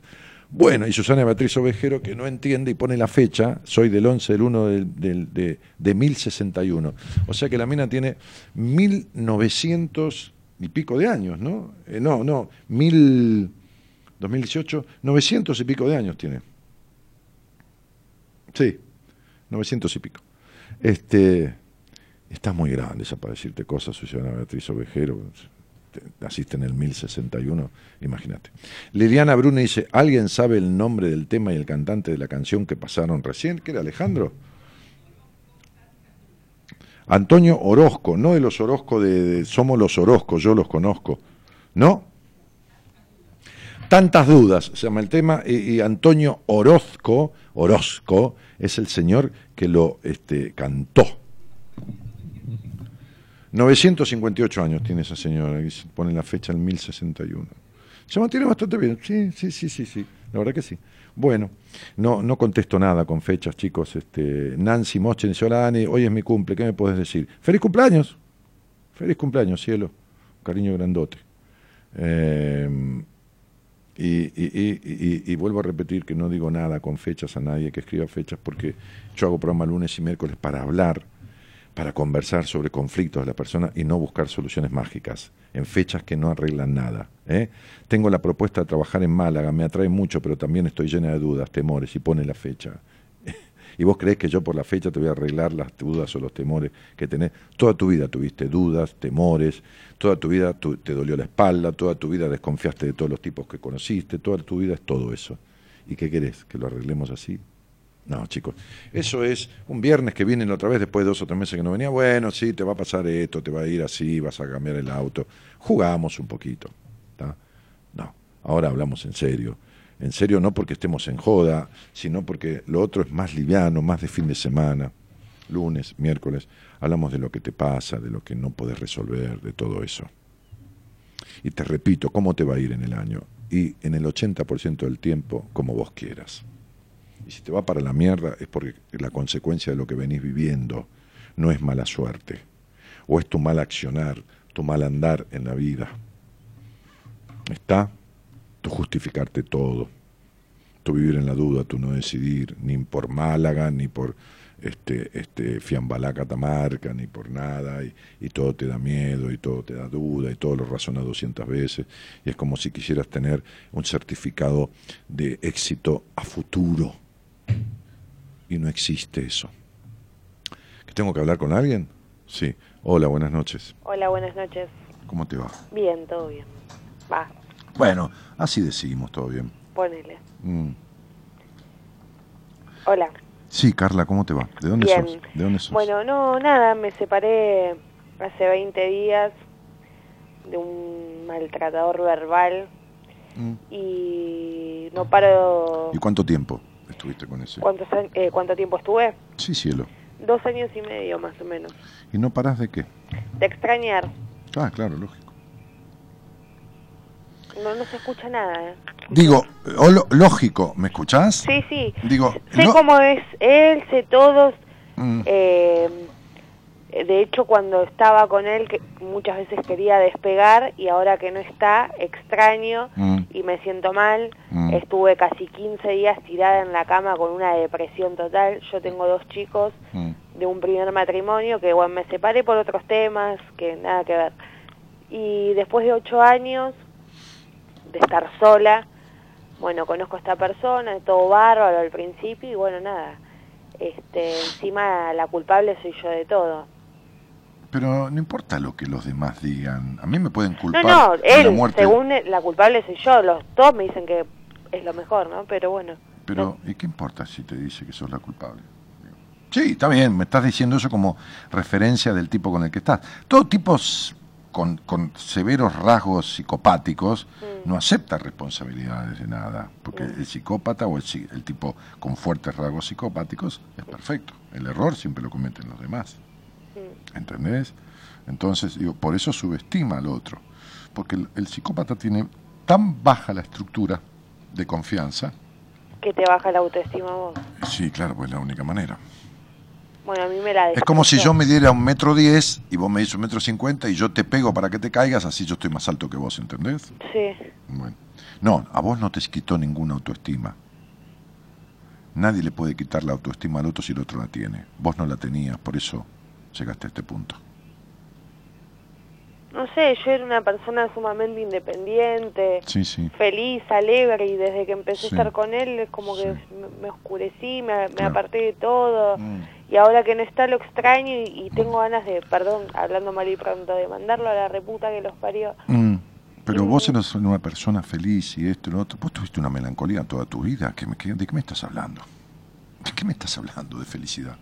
¿Vos te crees que una persona feliz y que está emocionalmente, no sana, sino en un estadio lógico, porque enferma no estabas, este, puede salir con un tipo durante dos años y medio, aguantar la denostación y extrañar la mierda del trato que te dio? ¿Vos crees que eso? ¿O vos crees que te empezaste a, afectar emocionalmente recién cuando lo conociste a este tipo? No, no, la realidad fue así. Eh, yo antes, eh, seis meses antes de conocerlo a él, venía haciendo un duelo de mi mamá, yo la encontré muerta, mi mamá, y eso me mató, y me sentía muy mal, muy mal, muy mal, y de repente llegó él y como que me cambió todo el pan... No es que dejé de extrañar a mi vieja, obviamente, que la voy a extrañar siempre, pero como que sentí una contención, que al principio estaba todo bárbaro, bueno, después de cuatro meses nos ponemos de novio, todo, todo buenísimo, y después estos últimos, este último año una mierda. Pero, ¿sabes qué? Mira, yo he parado, Y siento que estoy enferma, eso siento. yo he parado mucho tiempo en toda mi vida en diferentes lugares, en bares, en restaurantes, Mm. en lugares. Este, y cuando estos lugares dejaron de ser como eran, porque cambió de dueño, porque se murió el cocinero, porque qué sé yo, no sé, por lo que fuera, dejé de ir. Entonces, digo, las personas tienen todo el derecho a dejar de ser como eran cuando uno lo conoció. ¿Está bien? Sí, Y uno tiene todo el derecho a dejar de estar, sería. ¿Está claro? sí, Bien, vos te quedaste igual. Y no solo que te quedaste, sino que te quedaste en el maltrato, que está bien. Uno no puede muchas veces resolver algo cuando está llenando un agujero que no lo llenó nunca con nada y lo está llenando aunque sea con maltrato. Pero cuando se termina y uno reconoce que fue un maltratado, no puede, no, o sea, puede, cielo, pero no debería extrañar. No estás enferma, estás severamente afectada. yo tengo miedo porque, a ver, no es que fue todo mal, hubieron cosas buenas, nos fuimos de vacaciones con mis hijos, con el de él, solo, yendo, viniendo, a todos lados. Pero siempre había algo para herirme, siempre, y este último tiempo... Pero escuchame una De hecho, cosa, mis Carla. amistades me dicen, si te trataba así delante de todos, no me quiero imaginar cuando estaba Pero sola". Carla, ¿entendés que nunca después de los primeros dos o tres meses, como siempre pasa con esta clase de personas, sean hombres o mujeres, porque las hay de los dos géneros, nunca se está bien del todo, ¿no entendés? No, no te digo bien perfecto porque eso no existe, Sí, pero vos mismo lo decís, siempre hay algo para herirte. Siempre esto está mal, lo otro de acá, o tu pasado, o esto, o lo otro, siempre. Y entonces, ¿de qué me hablas? De que estuvimos bárbaros y... ¿y cómo hago para dejar de extrañar esto y volver a ser... Esto es así, mira, este, o por qué me pasa esto? Porque re- realmente no pero quiero no, estar no. ¿no ves que en el hogar donde naciste o tuviste roles de padres totalmente desdibujados como madre y como padre, o fue un hogar tenso de quilombo y de exigencia, en donde la niña vivió presionada, o había quilombo de discusión todo el tiempo, o había quilombo de exigencia, ya sea vos que te exigías para ser tenida en cuenta, o que te exigían de afuera. ¿Me comprendés lo que digo? Sí, Sí, ¿qué? no, ¿Sí o mi no? vieja, Mi viejo siempre fue re exigente con todos. Está bien, bueno. Ok. ¿Y entonces? ¿Qué, qué, qué pretendes? ¿Cómo me... A ver, cielo, yo te estoy ayudando a que te des cuenta. No sé de dónde viene. ¿Y de dónde crees que venga? Entonces que uno está propenso a repetir el mismo puto esquema siempre. ¿Y por qué hablas castellano, cielito? Porque nací con, nací con esta lengua. Porque te criaron hablando castellano. Claro. Bien. Y el lenguaje verbal, que es el que hablas, es uno. Y el lenguaje vincular es otro, que también está implicado desde tu historia. Vos podrías estudiar alemán y no hablar nunca más castellano. Sí. Podrías desidentificarte. Desidenti vos estás identificada con la lengua castellana. Muy bien. Estás identificada con esta forma de vincularse, de la exigencia, de esto, de lo otro. Yo, ¿querés que te diga una cosa? Ni, ni me sentaría con vos a discutir, pues sos capaz de discutir seis horas seguidas. Entonces, digo, estás identificada con una forma de vincularte desde la agresión, desde la exigencia, desde el que nunca está todo bien, porque así era tu padre, igual que el, que el tipo este. Y entonces, para desidentificarse del lenguaje castellano, hay que hablar, hay que hacer un curso, que yo hablar en inglés, y yo, bueno, de ahora en adelante no hablo más castellano, me desidentifico. Para desidentificarse del lenguaje de la exigencia, del entre comillas maltrato y la rigidez y todo lo demás, también tienen que hacer un curso, ¿entendés? Porque Sí. no sabes cómo, ¿se No. entiende? Y bueno, está bien, yo tampoco sé cómo arreglarme el auto, llamé a la agencia, no está roto, pero tengo que hacer todo un servicio, y, bueno, y lo hacemos ahí, ¿qué, qué- qué voy a hacer? ¿Entendés? Entonces, digo, o, o no sé, o lo- otra cosa de la vida, cualquiera. Eh, eh, y, y- y esto es lo que, de lo que se trata. De, de cuestiones que, que Es como que tengo miedo de no poder despegar de esto porque... No sé. Mira, cuando yo no puedo despegar de la fiebre, me voy a un médico. ¿Me está? Sí, yo sé. ¿Qué sabes? No, sí que me estás diciendo que vaya a terapia. Y que te veas con alguien que puedas tratar esto, ¿entendés? Porque necesitas una contención, un acompañamiento lógico, un darte lugar a expresarte sin censurarte. Fuiste censurada de chica, sos censurada de grande, ¿entendés? Lo que no se cura reverdece, o sea, vuelve. Si cuando sacás los pastos y la maleza que rompen las bolas en un sembradío o, o- en, o- o en tu jardín, los cortás de- de- de- al ras de la tierra, pero vuelven a crecer, tenés que sacarlo de raíz. Sí. Este es el punto. Vos sos naturalmente discutidora y demandante. Sos naturalmente caprichosa. ¿Y entonces qué me decís? Si yo lo sé. ¿Y entonces con quién te juntaste? Con alguien para discutir, ¿entendés? Soy en un discutidor serial, si yo soy discutidor. Y vos también sos Sí. discutidora serial. Vos- ¿Cuánto te crees que duro yo con vos o vos conmigo? ¿Entendés? Al cuarto día discutir, quinto día le digo, andá y arreglate tu historia. Si sería yo, en este barco no me embarco.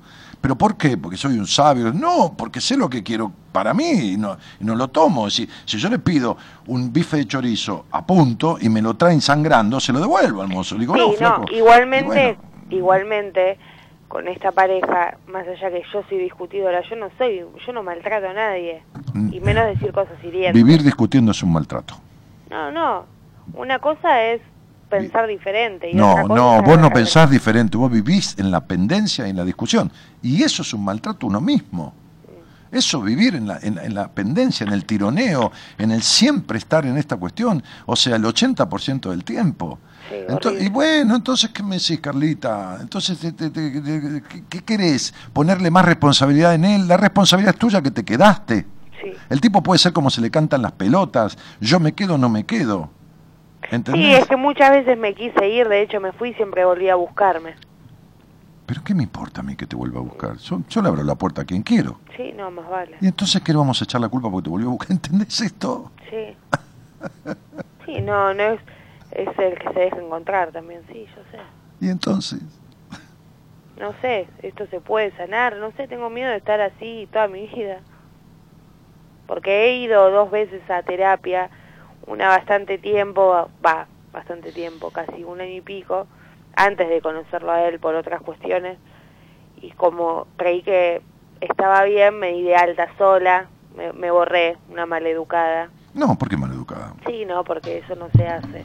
No, bueno, deberías avisar, no es maleducada, bueno, eso, es, qué sé yo, viste, te escapaste. Bueno, y, y la segunda vez fue después que falleció mi mamá, pero no sé, era como una terapia media rara, hablaba mucho de física cuántica, estaba bueno, todo bárbaro, pero no, no me encontré con ella y justo se dio... Mira, vos necesitas que uno te baje de un ondazo a tierra, más que física cuántica ni, ni, ni cualitativa, ¿entendés? O sea, sé de lo que se trata, por supuesto, pero, Sí.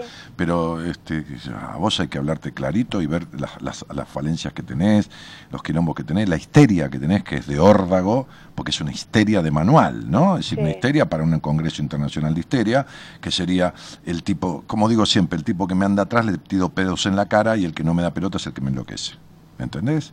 Porque cuando el tipo no te da pelota y vos no lo podés doblegar, es el que más se parece a tu padre. Encima, a lo mejor es el primer padre con el que saliste en la vida. ¿Por qué? Y porque tenía un hijo. Ah, no, sí, seguro. Y no, sí, seguro no. ¿Entendés entonces? ¿Entendés que con el primer padre que salís en tu vida te vinculás como con tu padre? En la exigencia, en la discusión. Bueno, esto se llama, bien, clarito, ¿eh? desde mi lenguaje, Sí. histeria pura, porque vos nunca saliste de aquel triángulo inicial. ¿Entendés? Y cuando eh, el tipo no es como es, vos te convertís en tu papá y te convertís en la exigente, en la demandante, en esto y en lo otro. ¿Entendés? No con este tipo, con otro por ahí, ¿entendés? Sí, no, es que yo no quiero... Bueno, desde ya que no quiero saber nada con nadie, pero mucho menos... ¿Pero vos te crees que el problema del dolor de estómago se arregla no comiendo, Carlita? no. ¿Entendés? O sea, te trae un telegrama con una mala noticia y matas al cartero. No. Entonces, no, no, se arregla por ahí. No. Bueno, si vos querés recluirte en un convento de monjas, que está muy bien, porque tenés vocación del llamado de Dios, No, no, hacelo. No, pero ya sé, pero eh, me dijiste que tuviste ocho años sin salir con nadie. No, saliste. No, sí, obvio, salí, pero no de ponerme De boludeo, de boludeo, sí, de boludeo. Sí. Bueno, cuando tenés relaciones es para cagada. Siempre. No, no, mi primer pareja, bueno, no funcionó, éramos muy chicos los dos, tuvimos dos chicos de adolescentes y... Bueno, después nos separamos, yo me quedé sola con ellos, con mis dos nenes y mi familia, porque él se borró y... Mirá, el hombre de tu vida es tu papá. Y por eso elegiste inconscientemente a quien se borre. Y acá está hoy, papá. Vamos a criar nuestros hijos. Sí, no, de hecho, Acá están nuestros hijos, papá. Ese es el hombre de tu vida. Por eso todo se le parece a él. no, sí, igual no me llevo bien con mi papá, no lo Pero si yo no dije que te llevarás mal, eh, bien. Es el hombre de tu vida porque es el que te consume más energía en tu vida. No, sí, más ahora que no está mi mamá, Y insoportable. bueno, te lo estoy diciendo. Sí, Bueno, esto se trata y se sana, pero hay que saber cómo y hay que tener la, volu- la voluntad de resolverlo. no, sí, obvio, yo me quiero curar. Bien, sanarte, curarte no porque enferma no estás. Estás afectada psicoemocionalmente, nada más, nada más. ¿Entendés? Sí, Entonces, la mitad de las personas que yo atiendo, que no son muchas ahora porque he bajado mucho la cantidad de pacientes, sigo viendo en entrevistas de primera vez, un montón de gente, como siempre, varias personas por semana, la mitad, la mitad las trato de lo mismo de lo que te pasa a vos. mm, Mm, horrible. sí, pero se arregla divinamente. Ojalá. No, No, no, lo hay, voy a intentar. no hay ojalá, se arregla. Sí, no, porque yo tengo casi 30 años y no tengo más ganas de estar así, de sentirme así. Se Esto para mí fue un fracaso. Todos fueron fracasos tus relaciones de pareja, ¿está claro? Mm. Todas tienen abandono y no hay sana protección ni habilitación. ¿Está? Sí. Entonces sería esta, la anterior y la que va a venir. No hay manera. ¿Se entiende? Sí. Eso es. Entonces, como digo siempre, hace de cuenta que sos hincha de boca y mientras sigas siendo hincha de boca se te va a acercar lo de boca. El día que cambies de camiseta se acercará otro tipo de gente. Mm, es verdad. Bien, mientras siga siendo la misma, lo que va a pasar es lo mismo. Entonces, tu anterior vínculo, el padre de los dos hijos, se borró y no fue buena relación, por más adolescente que fueran. Hay gente que se junta a los 16 años y termina Sí, muriendo. no, seguro. Igual yo siempre quise que... Él no se quiso hacer cargo de los chicos, tiene una vida inmunda. Pero bueno, Pero esto- para mí es mejor que no esté con nosotros. Pero no, está bien, pues. Bueno. Sí, sí. Bueno. No, igual entiendo lo que me decís. Mm. Aunque esté... discutiendo, pero es verdad. No, no estás discutiendo, estás dando tu opinión. Yo no voy a discutir con vos, porque simplemente por una sola razón. Yo sé quién sos vos, lo que te pasa, de dónde viene y cómo se arregla. Y vos no sabes nada de todo No, eso. seguro, no. Entonces, ¿para qué voy a discutir? O sea, yo puedo discutir un planteo con un, con un colega que tengamos diferentes puntos de vista sobre una cuestión. No puedo discutir como... Es como, ¿vos a qué te dedicas? ¿O qué sabes? No, No sé, ¿trabajás de qué? O- no, estoy encima de todo esto, Sí, estoy sin sí. trabajar desde abril. Bueno, perfecto. Hace un año que no trabajas. Sí. Entonces, tanto te encerró este tipo que al final terminaste no trabajando. Sí, Y, bueno, perfecto. ¿Y, y qué hacías? trabajar administrativamente en una empresa. Bien, ¿haciendo qué tarea? Administrativamente, ¿qué tarea específica? Facturación y cobranza. No tengo una mierda de, de- de conocimiento de facturación ni de cobranza. Podrías hablarme y explicarme dos horas porque yo no sé un carajo. Sí, Bueno, cada uno sabe lo que sabe. sí, no. Entonces yo no podría discutirte sobre facturación. Claro que sobre salud y psicología todo el mundo discute, pero, pero son poco lo que saben, ¿entendés? Pero está bien que vos me des tu planteo. Esta relación fue una relación encerrante, fue una relación patológica totalmente, bien patológica, que está originada en el vínculo con tu padre, que es el hombre de tu vida. Nadie en tu vida te calentó como tu padre. Y no hablemos de sexo porque ahí dejas mucho que desear. Entonces, digo, esta cuestión hay que resolverla si tenés voluntad de resolverla, porque se arregla maravillosamente. Ahora bien, esta es la decisión tuya de arreglarla y de transformar lo que hay que transformar para no seguir repitiendo lo que siempre se repitió. Porque al final de cuentas, de tus relaciones de supuesta pareja, ninguna fue coherente. No, Bien, entonces date cuenta que es un problema de vincularidad que tiene sus bases, como te lo dije, mirando tu fecha, en aquella exigencia, en aquel hogar tenso y en esta tensión que se repite en todos tus vínculos. no, sí, yo además quiero sanar esto como vos decís, porque yo tengo una nena y un nene y no quisiera que estén así como yo lo estoy padeciendo. Pero ¿no ves que los estás criando y los criaste con este tipo al lado, discutiendo y presenciando los chicos las discusiones y las peleas y el maltrato y la denostación? No, sí, por esto y la es que-? O sea, ¿cómo te crees que los cría?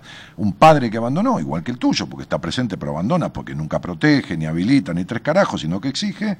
Y el otro que suplanta este, este, eh, y, que, y que te somete a estos malos tratos. Entonces, siempre fue maltrato. Sí, no, Si uno es el de la vida inmunda que se cagó en vos y en sus hijos, es tu padre que también se cagó en quien era, sino que quería que fueras como vos querías que fuera y nunca estuvo conforme con nada. Sí. Es con este tipo que se sigue cagando y te trata de cualquier cosa, de esto, de puta, de lo que fuera. Y entonces sería. ¿qué, qué, qué? Sí, no, de hecho antes de Hay una falta de respeto en tu inicio de vida por quién eras y esta falta de respeto se sigue repitiendo de todos hacia vos y de vos hacia vos. Claro, porque, porque mi, mi vida te lo bancás y, y encima lo extrañás, entonces estás severamente afectada porque es cierto. ¿Viste como el síndrome de Estocolmo? Sí, Bueno, que la mina se termina enamorando del secuestrador. Bueno, horrible. Claro. Así que, Carlita, algún día verás si querés arreglar esto y bueno, ponete en marcha a arreglarlo. Sí, no, más vale desde ya porque no... Hoy me levanté porque, bueno, comenzaron las clases, todo, a la- igual los míos la semana pasada. Pero dije, no, yo no puedo estar más así. Mm. Pero estuve mal, mal, mal. Extrañando lo que no sirve. Mm. Sí, Pero de todas maneras te repito, subyace en vos un estado de melancolía que viene desde siempre. Porque toda niña criada en la exigencia es una niña postergada del disfrute, la naturalidad y la felicidad de la infancia. Por lo tanto, genera un vacío interno. sí, yo me siento así. Que, sí, claro, por eso te estoy. Pero mal, nunca sentí este, lo que... Es como ayer le decía una amiga, siento que Mm. toqué fondo, nunca me sentí tan sola. Y porque es un basta ya. Esta soledad estaba siempre, se tapaba con un montón de cosas, Carlita. Mm, Mm. Sí, no, seguro. Y claro, mi amor, ¿entendés? Porque nadie desencadena en el otro lo que ya- el otro ya no tenía adentro. Yo no puedo desencadenar risa en un depresivo, porque no tiene alegría adentro. ¿Entendés?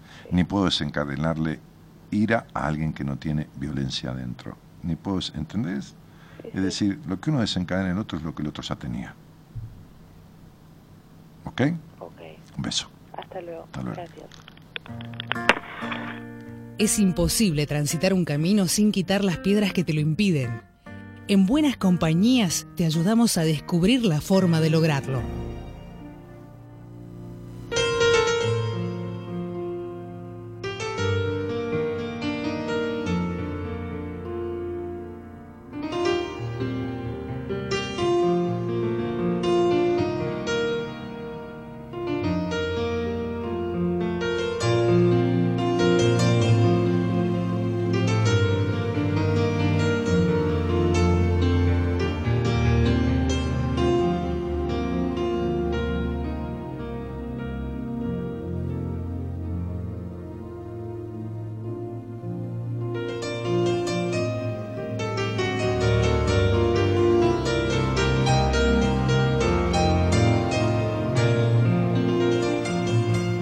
Veces te dije que antes de hacerlo había que pensarlo muy bien.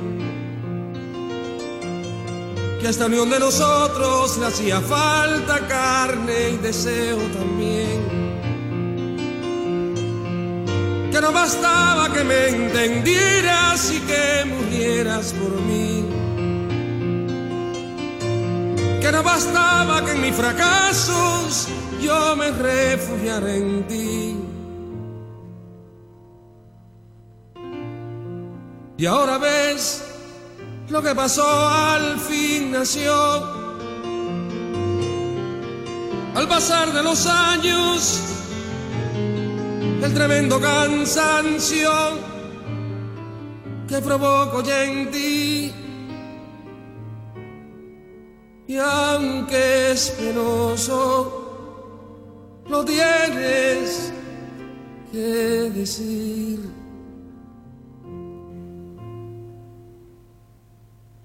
Hola Dani, soy Fernando Leone, dice este mensaje viene al WhatsApp del celular del programa. 11 40 56 70 03. Y tuve una entrevista con vos y me derivaste con Enrique. Hoy tuve la primera sesión, comenzó la transformación. Gracias totales. Un abrazo, Fer. Este, bueno, nada. Eh, hicimos una buena entrevista con una aclaración de cuestiones y la derivación tuvo que ver, como te expliqué, con que Enrique podía jugar roles dentro del proceso psicoterapéutico de los cuales vos estabas carente. Y entonces, bueno, éxito, flaco. Es imposible que no los tengas con un terapeuta de la capacidad de Enrique y si pones la dedicación que hace falta. ¿Entendés? Se necesitan dos cosas, que el paciente se dedique y que el terapeuta sepa. Y entonces ahí tenés la fórmula. No hay otra manera. Dale. Que nos deja vencidos sin poder conocer eso que llaman amor para vivir. Yo te mandé a Telegram una de dos versiones diferentes de una.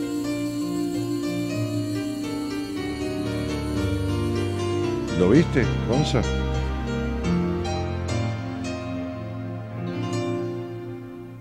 Dáselas a él y. Dásela audio. Envía, te aseguramos una frescura. Pero por eso, y si no me escuchas, si no me das audio. claro. Te encontré genio, dice Irene Gorgiev, o Georgiev, ¿no? Algo así. Este, parece el filósofo Gurdjieff. Eh, Mara Silva dice, hola Dani, te escucho siempre después de estar medicada 20 años, dejé las tres pastillas que estaba tomando, me hice una tomografía computada y salió que no tengo nada. ¿Pero por qué? ¿Estabas tomando medicación? ¿Para qué, Mara? Como tomografía computada salió que no tenías nada. ¿Qué te habían dicho? ¿Que tenías un problema neurológico? A ver, no entendí, perdón, ¿eh? Pero algo se me chispoteó. Flor Jiménez dice, Dani, buenas noches, escuchándote como siempre, te mando un abrazo grande. Bueno, Flor, cariño, querida. Este, Estela Mari dice, hermoso tema, Patito Saldán dice, buenas noches, Dani, buenas noches, Patito, Patito, a ver, está mal el, Facebook, este, no, no se puede maniobrar bien esto. ¿No es? Qué problema esto, che. ¿Qué problema? ¿Qué problema? A ver. No, no, no hay manera. Eh. Gonza, vamos a arreglar esto si podemos un segundo. Porque está mal. Carlos Raúl Fernández dice, saludos de Sáenz Peña, Chaco, excelente programa. Mariela, eh, Dani, es la segunda vez que te escucho y tu sabiduría es muy rica. ¿Ves? Vení, ¿ves que, que yo no puedo llegar abajo? Y si, y si voy abajo del todo, después, fíjate, ahí se, se- fue. Eh, Imperial, uh,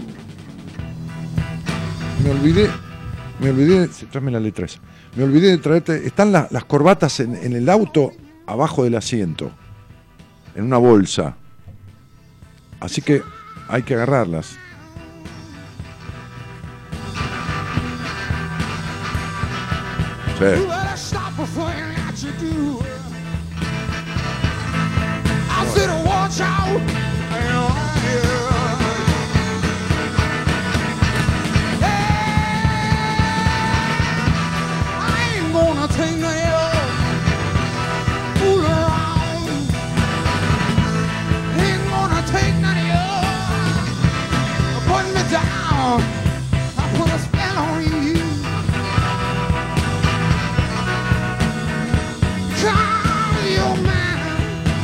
Puse un hechizo en ti, dice, porque eres mío, eres mía, eres mío. Dale.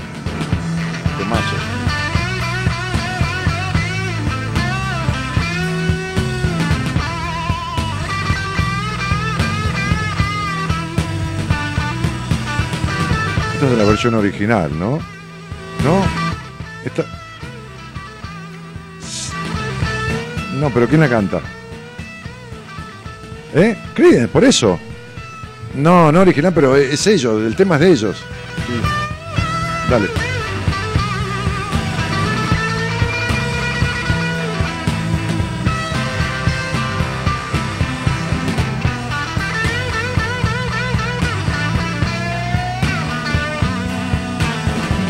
Después hay una negra que la canta, ¿no? Que es Nina. Ah, Annie Lennox. Puse un hechizo en ti, se llama el tema. Ahí va, mirá.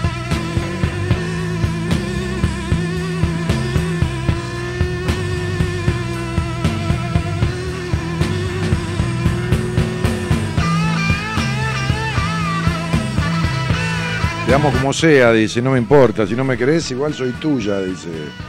O soy tuyo, dice, Criden, soy tuya, dice este, Nina Simón. eh, no, Annie Lennox, pero también otra, otra mina que la canta, otra negra. Nina Simone. I put a spell on you. Dale. Cambiámela a, a la negra Lennox. Ponela. Es una versión más. más bluseada. Mirá. ¿Ves? I put a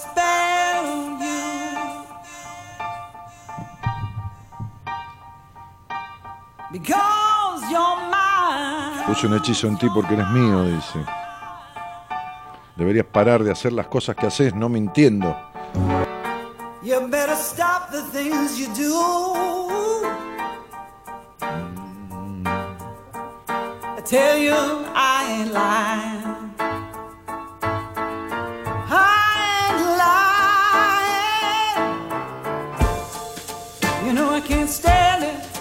You're running around. You know better, Daddy. I can't stand it 'cause you put me down. Oh no, I put a spell on you. ¿Cómo se llama la canción? Dice, puse un hechizo en ti. Temazo de Creedence Clearwater Revival, el grosso Dani, dice Juan de Luz.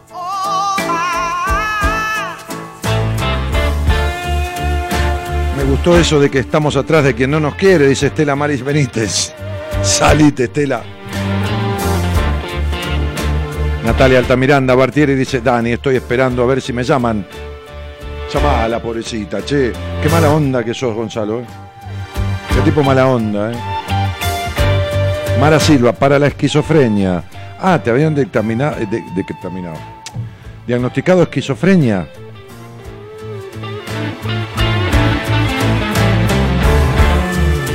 Pero ¿cómo una tomografía, computada para esquizofrenia? Dale. Hola, buenas noches. Tan justo y en momento oportuno el escucharte, nada casual. Gracias, me ayudas a replantear besos desde Tierra del Fuego. Abrazos a vos y tu equipo, dice Rosana Ojeda, que se siente más sola que un hongo.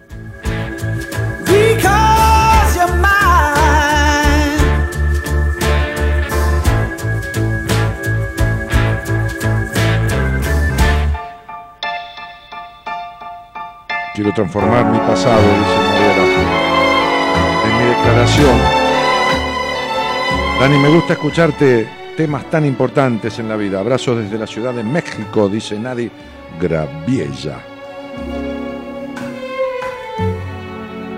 Put a spell on you. Otro, otra versión. Cause you're mine. Cause you're mine.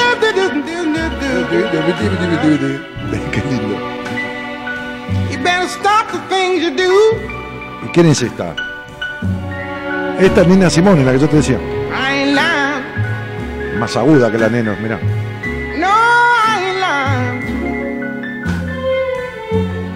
Cómo me gusta el I eh. Me mata, ¿eh? Carla Pozo dice, hola Dani, no sé por qué cuando estoy por tocar fondo vuelvo a escucharte y tus charlas me ayudan mucho a replantearme muchas cosas y me ayudan a seguir tratando de poner en práctica tu... Sí, tratando, en tratamiento, un poco tratás, otro poco mentís.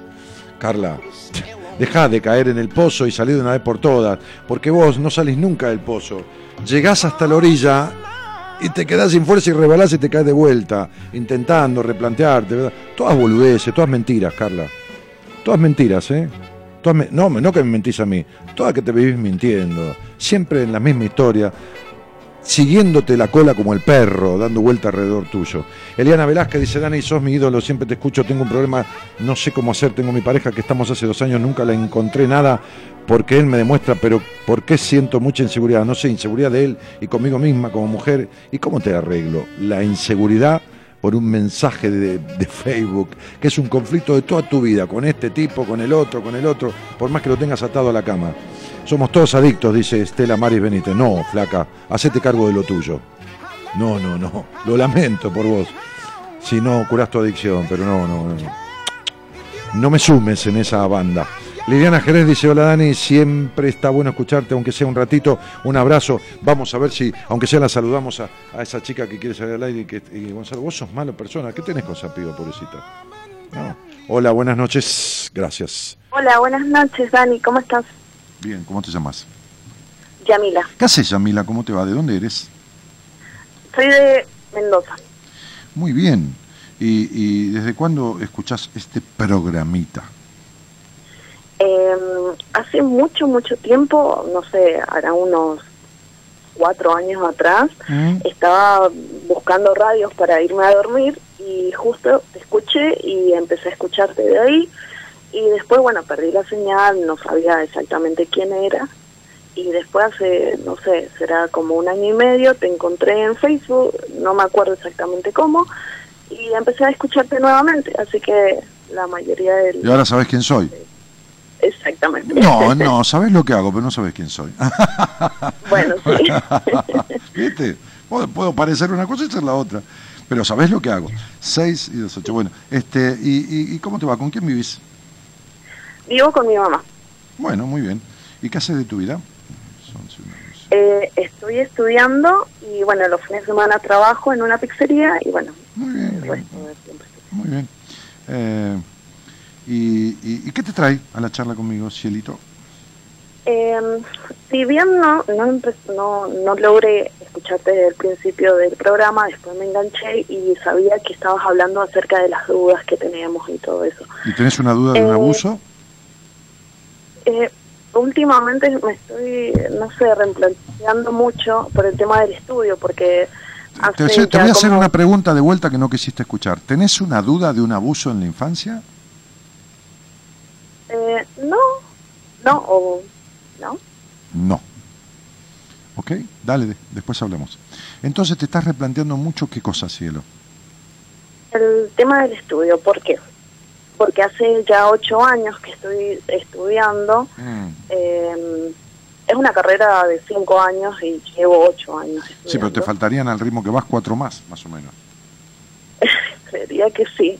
Sí, sí. y el año y el año pasado me metí a otra carrera porque Mm. porque pensé que quizás la hacía más rápido, podía llegar a conseguir otras oportunidades de trabajo, eh, no sé, eh, mm, bus- que- quería buscar algo como más fácil, rápido, lanzarme a, a encontrar un trabajo que medianamente me guste más o que pueda llegar a, a conseguir más dinero y, y bueno, y ahora estoy ahí en esa cuestión de dudar me quedo con una, me quedo con la otra.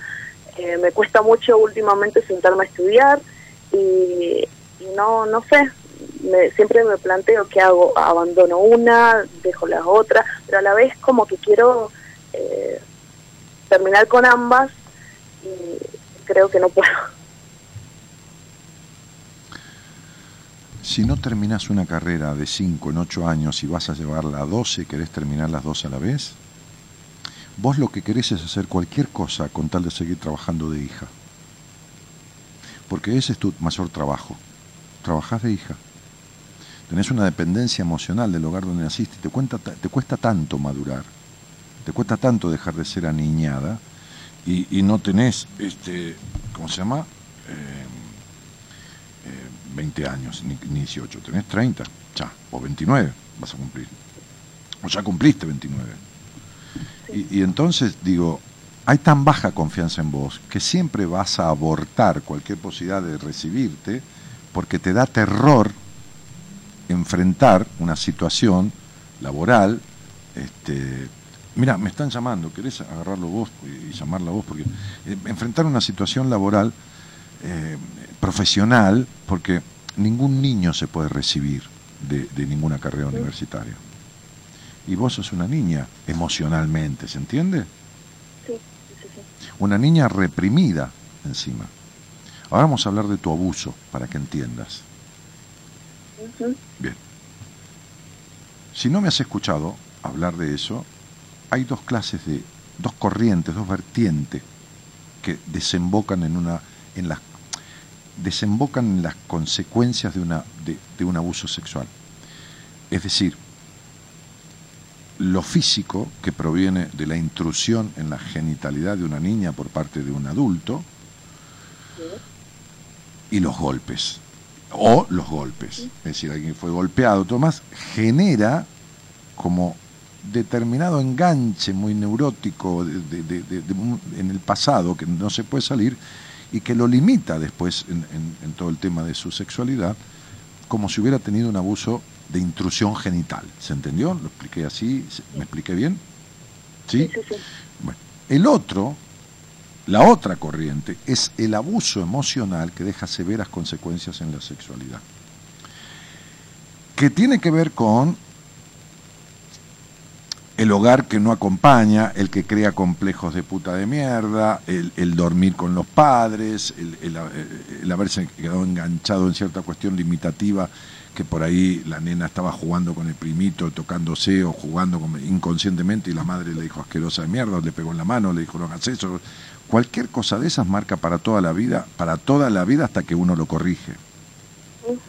Pero lo que yo estoy viendo, viendo no porque yo no soy vidente, pero lo que estoy viendo con simple, con una simple sacada de cuentas, es que esa situación abusiva que determinó consecuencias severas sobre tu falta de libertad en la vida, en aspectos que tienen que ver con tu energía de libido que alimenta todas las áreas de tu vida, lo intelectual, lo laboral, lo sexual, lo genital, lo lúdico, lo, lo social, está restringida toda esa energía por esas limitaciones, ya sea por intervención física en tu genitalidad o por intervención emocional en tu psiquis de tu infancia. ¿Se entendió?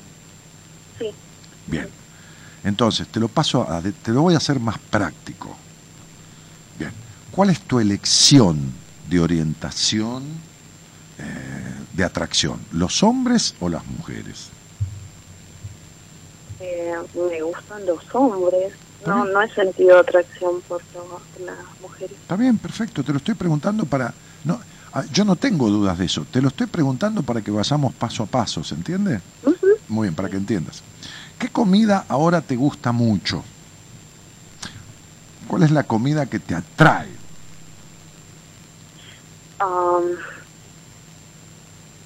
Mm, no sé, las pastas. No sabes, pero son las pastas. Eh, eh, no, eh, no sé, eh, tengo más tendencia en comer pastas. Eh, podría decir que... mm, Yo no hablo de la tendencia. Mira, vos fíjate el, el quilombo que tenés de dudas, las vueltas que das en la vida, ¿no? ¿Qué comida te gusta mucho? No sé, las pastas. Tengo más tendencia en comer pasta. Es muy simple. ¿Cuál es la comida que más te gusta? Ni la tendencia, ni no sé. ¿Cuál es la comida que más te gusta? Que en realidad te relames, que en realidad se te puede hacer agua a la boca cuando tenés hambre, si uno te, te dice, ¿y qué tal, no? Tal cosa, este, con, con el, no sé, y te describe con los sabores y... No sabes, ¿no? No. Porque no sabes lo que querés en la vida, ni sabes mucho quién sos. Ahora, los hombres te gustan más que el dulce de leche, más que los alfajores, más que las series de Netflix, más que cualquier cosa en la vida. Lo que pasa es que nadie lo sabe y vos tampoco te das permiso. ¿Lo sabés o no lo sabés? Bien, entonces, ¿qué quiere decir? Quiere decir que vos vivís adentro un frasco y el tapón desde el lado de adentro te lo pones vos, no te lo puso nadie. Porque a los 30 años ya nadie te tiene enfrascada. Sos vos la que agarrás la tapa y te la pones. Imagínate dentro un frasco y vos poniendo la tapa.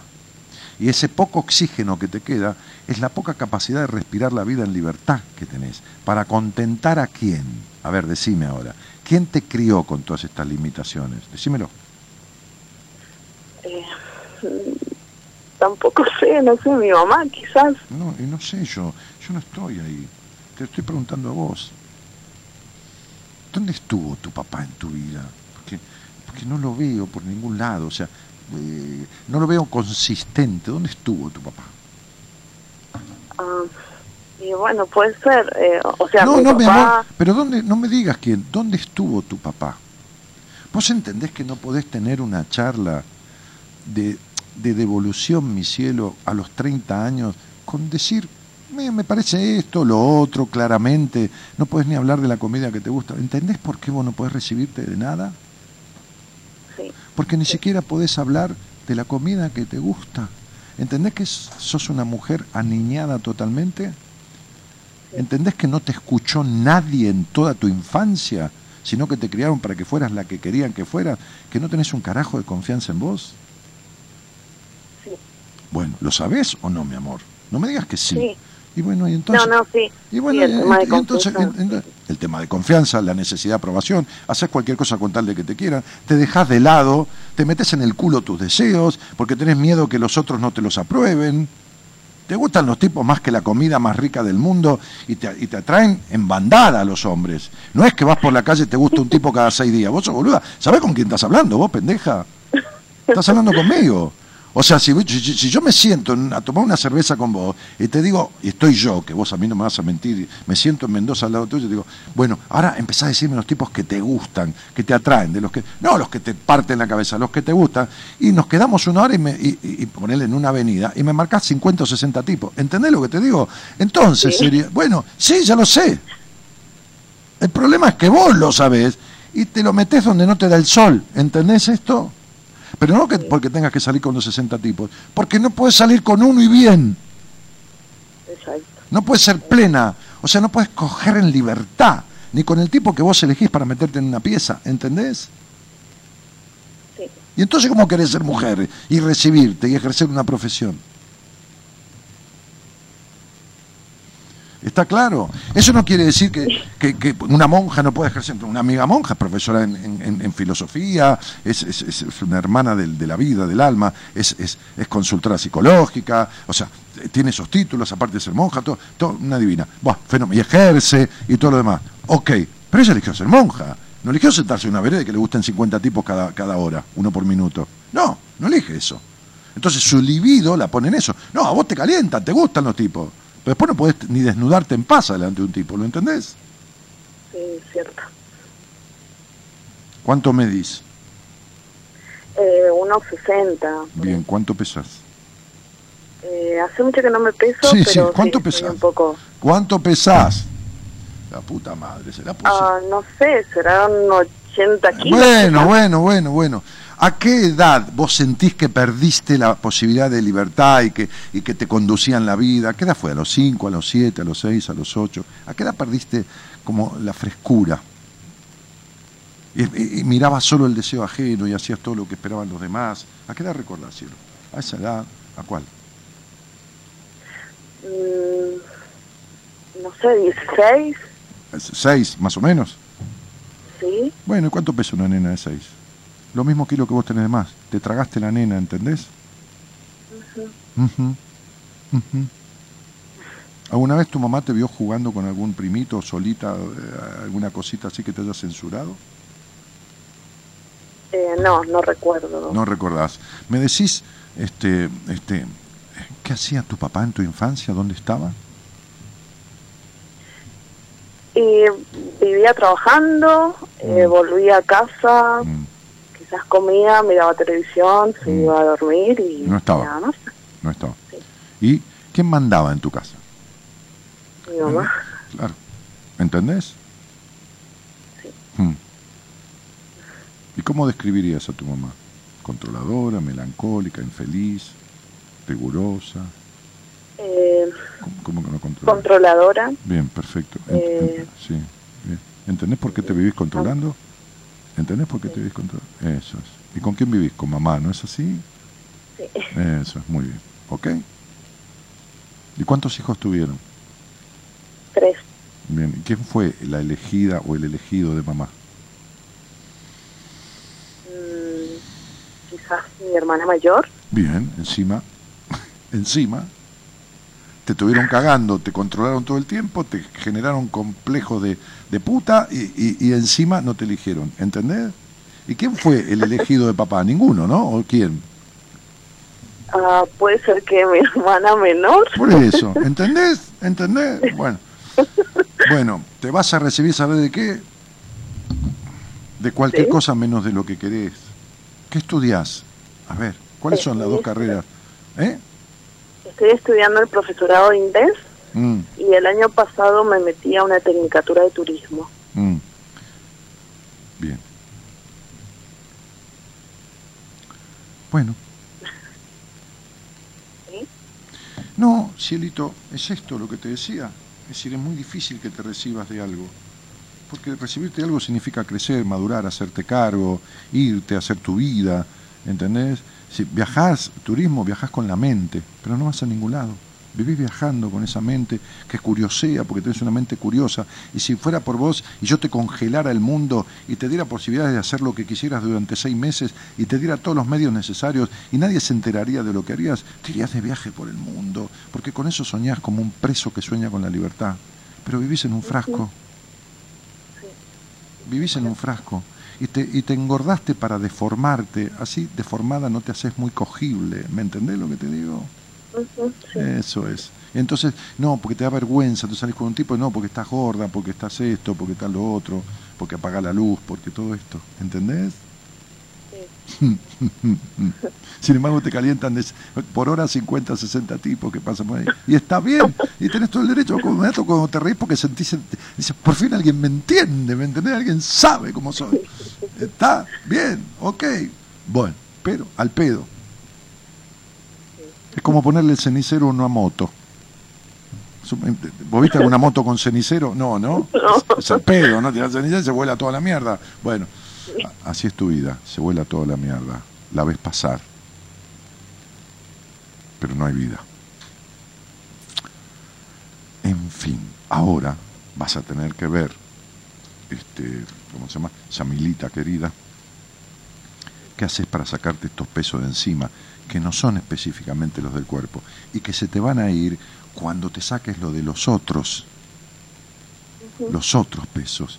No hagas régimen porque haces un laburo bárbaro y te privás de todo, el poco que te das de placer, aunque sea con comer algo rico, adelgazás cuatro kilos en tres meses o en dos y después lo engordás en una semana. Siempre es lo mismo. Siempre es lo mismo.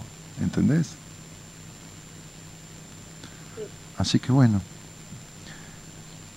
ya sabes que es- esta que sos no te lleva a ningún lado, ni al disfrute, ni a la concreción de objetivos formales, ni a- al tránsito de tus fantasías, a nada. Y tampoco te va a llevar a nada. Y tampoco vas a poder concretar estas cosas, porque estás como estás, paralizada en la vida en todo sentido, porque te da miedo.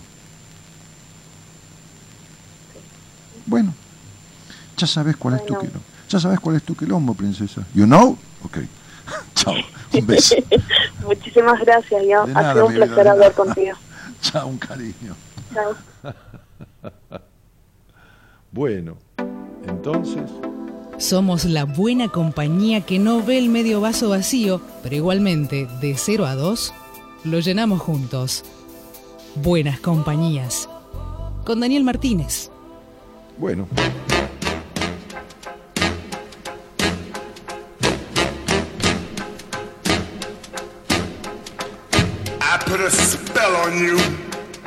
Ahora está pegando con este tema todas las versiones. Hace mucho que no te escuchaba, es muy lindo escucharte, me haces reflexionar mucho, aprendo todos los días a elegir con quién o dónde quiero estar. Muy bien, hoy tengo nuevas metas, nuevas amistades, salgo con amigos, voy a bailar, es lo que me gusta, voy perdiendo el miedo a la gente. Gracias, dice Asunción Di Mayo. Conozco una señora Di Mayo de apellido, que la he visto en, privado, ¿no? En, en entrevista. Bueno, Daniel, ¿me llamás? Dice Rosaura de Leones. No, yo te, te- encantado, yo sí, pero es comito el que no te llamo. Es un jodido este pibe.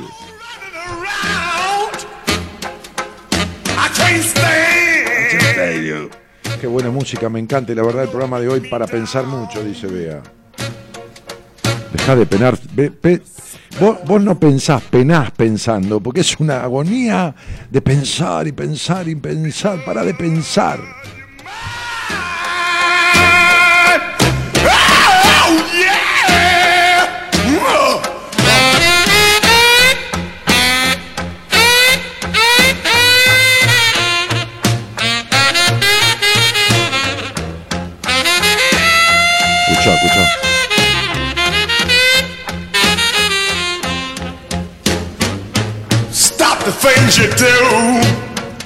Gonzalo Vivo decía, ni te escuchaba cuando tenía 15, angustia por todos lados. Después de eso vinieron varios años de terapia que me cambiaron la vida. Hoy me volví a cruzar con tu programa y no deja de ser una coincidencia interesante. Saludos de Mendoza. Gonza, un abrazo inmenso. Me alegro que hayas salido de ese encierro, pibe. Chico joven, tenés toda la vida para disfrutarla. Dani Maestro, pasa algo de Mozart para escuchar. Mauricio Schenker. No, ahora no. Right now. I put a spell on you. Virginia Carrera dice, Dani, adoro escucharte, qué temazo, qué lindo que está Gonzalito. ¡Epa! Mm, ¿Cuál Gonzalito? ¿El que está acá abajo? ¿El que me estaba diciendo que hizo terapia? ¿O Gonzalo el de el productor? ¿O quién? Porque Gonzalito este de Oviedo, lindo pibe, ¿eh? Este, creo que está en Nueva York, ahí no sé, lo veo mal, pero tiene una foto chiquitita. Bueno, entonces este Diana María Melia dice, hola genio, se te escucha desde Chajarí, Entre Ríos. Bueno, genia. Ok. This is a man's world. Tomazo esto. ¿eh? This is a man's world.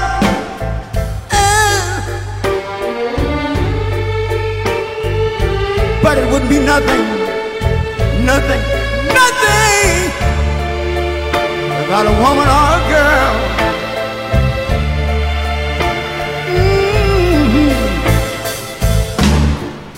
You see, man made the car to take us over the road. Man made the train,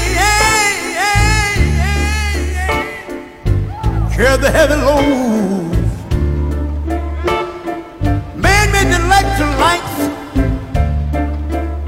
take us out of the dark and man make a boat of the water. Like my bible said noah. Made the ark. This is a man's world. Ponme un toque de Yo Tengo Mi Blue de, de Gary.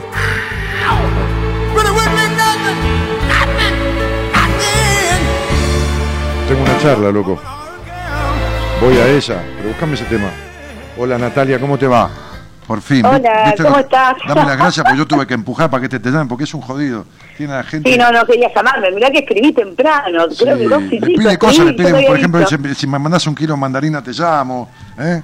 Sí, la otra vez pidió dos o tres alcauciles, pidió rabanito, no sé, pide cualquier cosa te pidió, contale. Pide. Bueno, Natalia, ¿dónde sos? Sí, sí. De Rosario. Muy bien. ¿Y, y con De quién Rosario. vivís? ¿Y con quién vivís? Eh, sola vivo. Bueno, muy bien. ¿Y qué, y qué haces? Eh, soy profesora de matemática. Mira qué lindo. Este, Sí, sí. Yo te pregunté hoy por los números. ¿Te acordás que te pregunté por Instagram? ¿Vas a hablar de numerología? Ay, yo te Y dije, dijiste, salí al te aire, dije que me da- dijiste. te dije que dabas vueltas. ¿Y por qué querés? Claro, me dijiste, salí al aire. Bueno, te dije. Muy bien, ¿y cuánto hace que escuchás el programa? No, hace re poquito. Creo que es la tercera vez que lo escucho. Bueno, está perfecto. Tenés el mismo derecho que cualquier otro. Acá no, no se llega por antigüedad. Y decime, este, eh, ¿por qué? eh, ¿Cómo llegaste acá? Eh, porque una estaba hablando sobre numerología que me gustaría aprender y en el trabajo y justo estaban unos chicos que son amigos y me dijeron lo escuchaste a bueno a Daniel me dice que es numerólogo que es ay no no lo conozco y bueno escuché un par de veces y digo ah me llama la atención también mi fecha de nacimiento y bueno Bueno, yo no te puedo hacer un estudio numerológico al aire porque lleva No, toda no, una exhaustiva cuestión.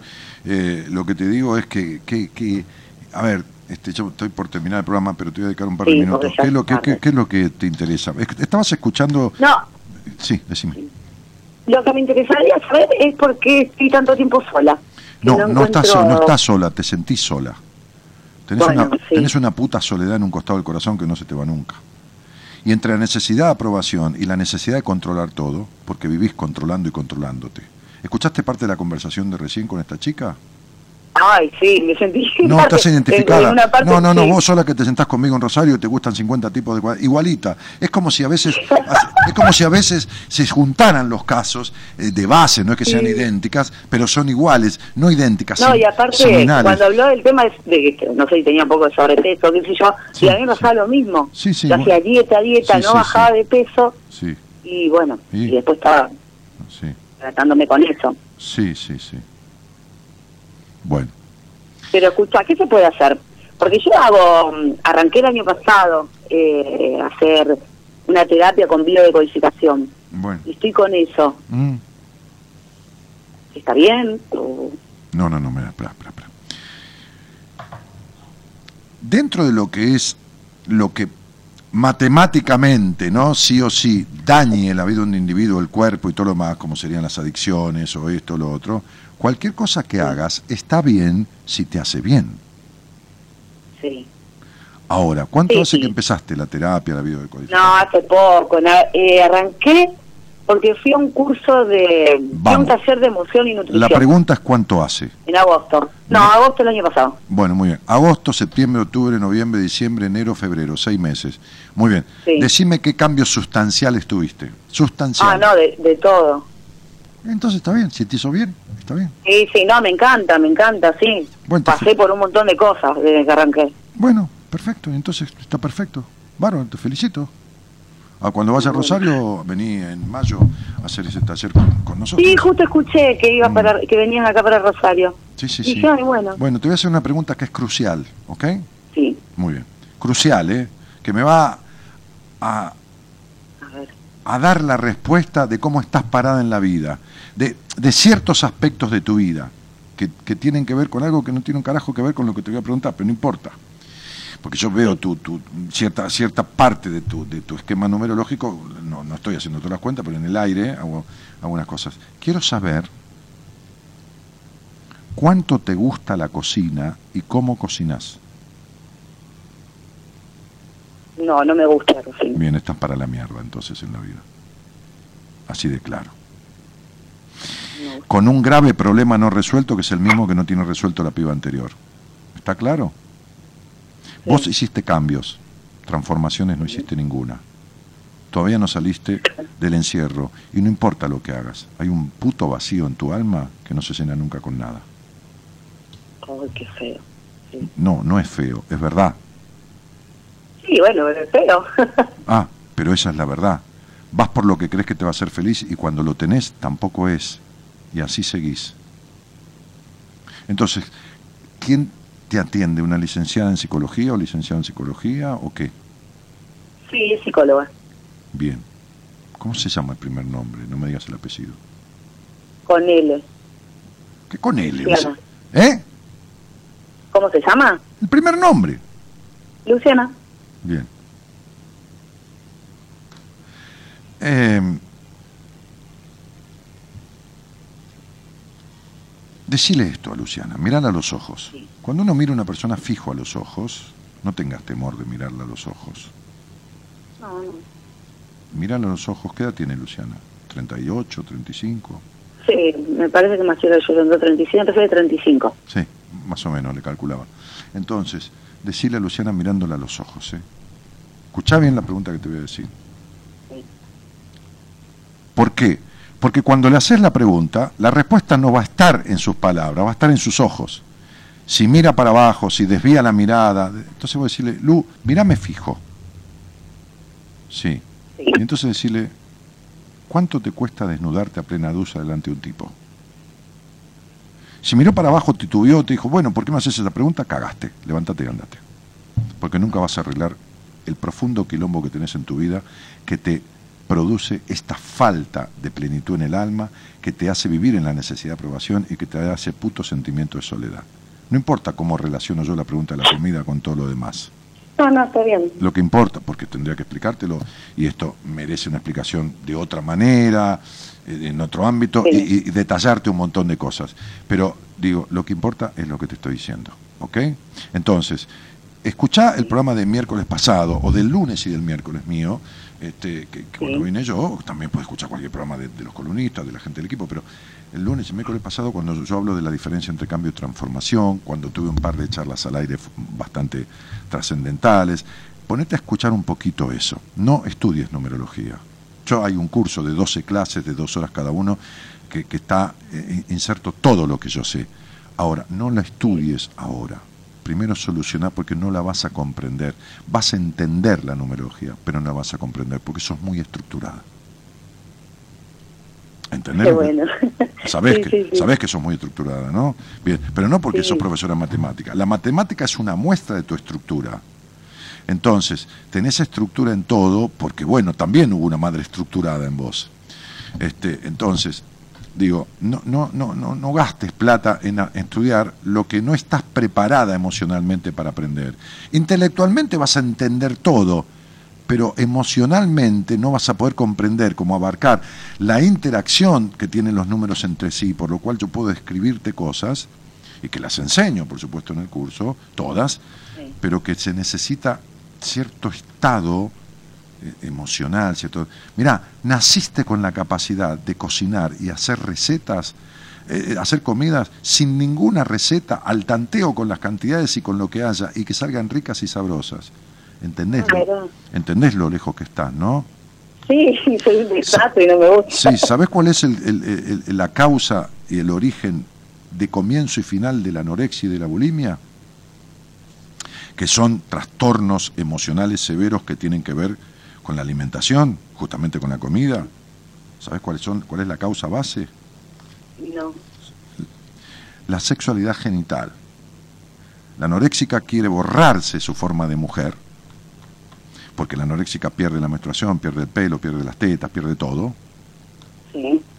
y la bulímica se atraganta por la boca, porque no ingresa cosas como debe por otro lado. Entonces, la comida tiene una simbología muy fuerte en la vida en cuanto al disfrute y en cuanto a la sexualidad. Está en cuanto al disfrute de la vida en cuanto a la sexualidad. Y vos sos culposa en el disfrute. Trajiste a esta vida una condición creativa y artística que nunca desarrollaste. Ay, sí, no. No, no, no, no sé cómo miércoles desarrollar lo artístico. Sí, me sale mucho, me dice artístico y digo, ay, no lo- tengo nada. lo hiciste, pero no tenés nada de lo que trajiste porque fuiste desvirtuada totalmente en tu crianza. ¿Entendés? Sí. Es decir, viviste, y para esto cierro la charla, viviste en la, en la primera etapa de tu vida, que es la que se forma todo este tipo de cuestiones, la estructura psíquica y lo vincular y todo lo demás, viviste en un hogar que tuvo una o dos opciones, una o dos posibilidades. Una es la sobreprotección y la otra es experiencias emotivas con pérdidas importantes, ya sea por muertes o porque personas que simbolizaban mucho en la niña, que debían simbolizar mucho, defraudaron, no estuvieron con la presencia que la niña necesitaba que estuvieran. Cualquiera de esas dos cosas, o las dos juntas, son las que asignaron tu infancia. Eso marcó en vos la imposibilidad del desarrollo de las capacidades que trajiste a esta vida. Sos únicamente la que los otros criaron. Tus capacidades esenciales, las que vinieron a esta vida, están totalmente relegadas. ¿Está claro esto? Bueno, sí, pero lo, lo podemos revertir. A ver, la que naciste está intacta. Hay que sacar lo que sobra. Y las relaciones con los tipos son de decepción siempre. Ay, sí, sí. No, ya lo sé. Lógico. En- Entonces, bueno, te mando un cariño grande, Natalio. Bueno, dale, gracias. De nada, chau, chau. Nos vemos, un beso. Nos vemos, un beso. bueno. Bueno, Juan, venga que los saludo y me voy. Las corbatas tengo ahí, se las traigo el sábado, el miércoles. Hay como 15, 18, qué sé yo. O sea, 18 a 500 pesos cada una en buen precio son 9 mil. Más o menos, ¿no, Marita? ¿Cuánto? Marita me dijo hoy 9 mil. Le dije así, Marita co- conoce corota de todo, conoce todo. Tuvo en la mano así, miró, ah, 9 mil. ¿Nueve mil corbatas? No, 9 mil, 9 mil pesos. Ah, la, el- ah, ella la, la hace, este, ¿cómo es? Hace la... mm, ¿Cómo es que se llama eso cuando sacas el presupuesto? Las presupuestas, ella con, pesándolas así. No, las estima.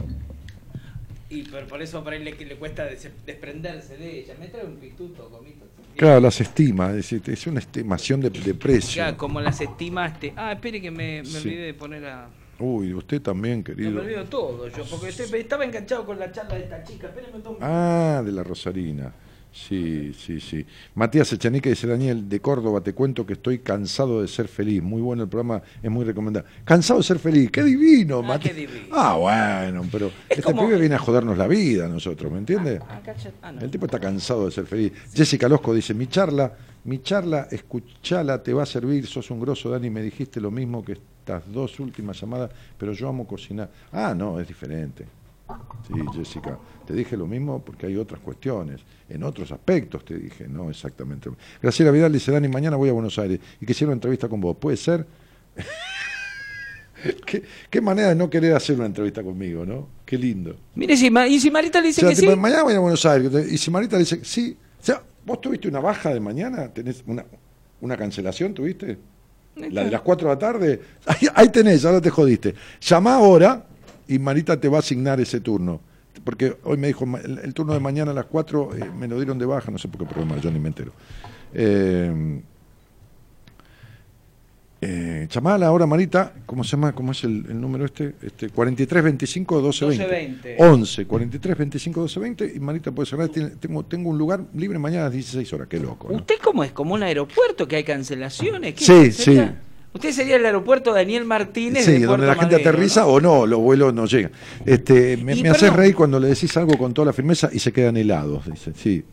Bueno, Y perdón, Marita dice, se anuncia la partida de la Sí. nueva... sí, Ah, ahí Sí. en el... ¿Qué sale? ¿Por un micrófono? ¿Por su estudio? más o menos. Qué lindo. Ahí está. Ah, sos María Asunción de Mayo, ya, no, ya ah, era que te conocía, ya está. Ahora Pero sé. falta para que llegue María Asunción. No, no, no, de mayo, sí, De para mayo, mayo, para- sí, falta sí, un montón sí. todavía. Bueno, este, siempre con vos, dice Rosemary. ¿Y dónde anda que yo no? Está siempre conmigo y yo no la veo. Cuando me voy a dormir también está. Es la del bebé. Ojo, Martín, a ver si le pasa como a Maradona a usted. Le pido, por favor. Me empiezan a aparecer hijos por Empiezan todos a aparecer por todos No, che, che, hoy me voy a fijar bien en la cama. Yo tengo una cama grande, tan grande que digo, por ahí está y yo no la veo. Ah, pues muy grande, que es king size, ultra king Sí, size. sí, dos metros treinta de largo, por ejemplo. No, pero el ancho debe ser el problema. Sí, también. ¿Qué los parió? Estas chicas, ¿Cómo hacen estas chicas? para que Algunas lo siguen, otras lo, lo oyen desde muy lejos, pero tiene oyentes muy especiales, Martínez, quiero decírselo. Sí. A ver qué quiero leer a María Asunción de mayo o de junio. Dice.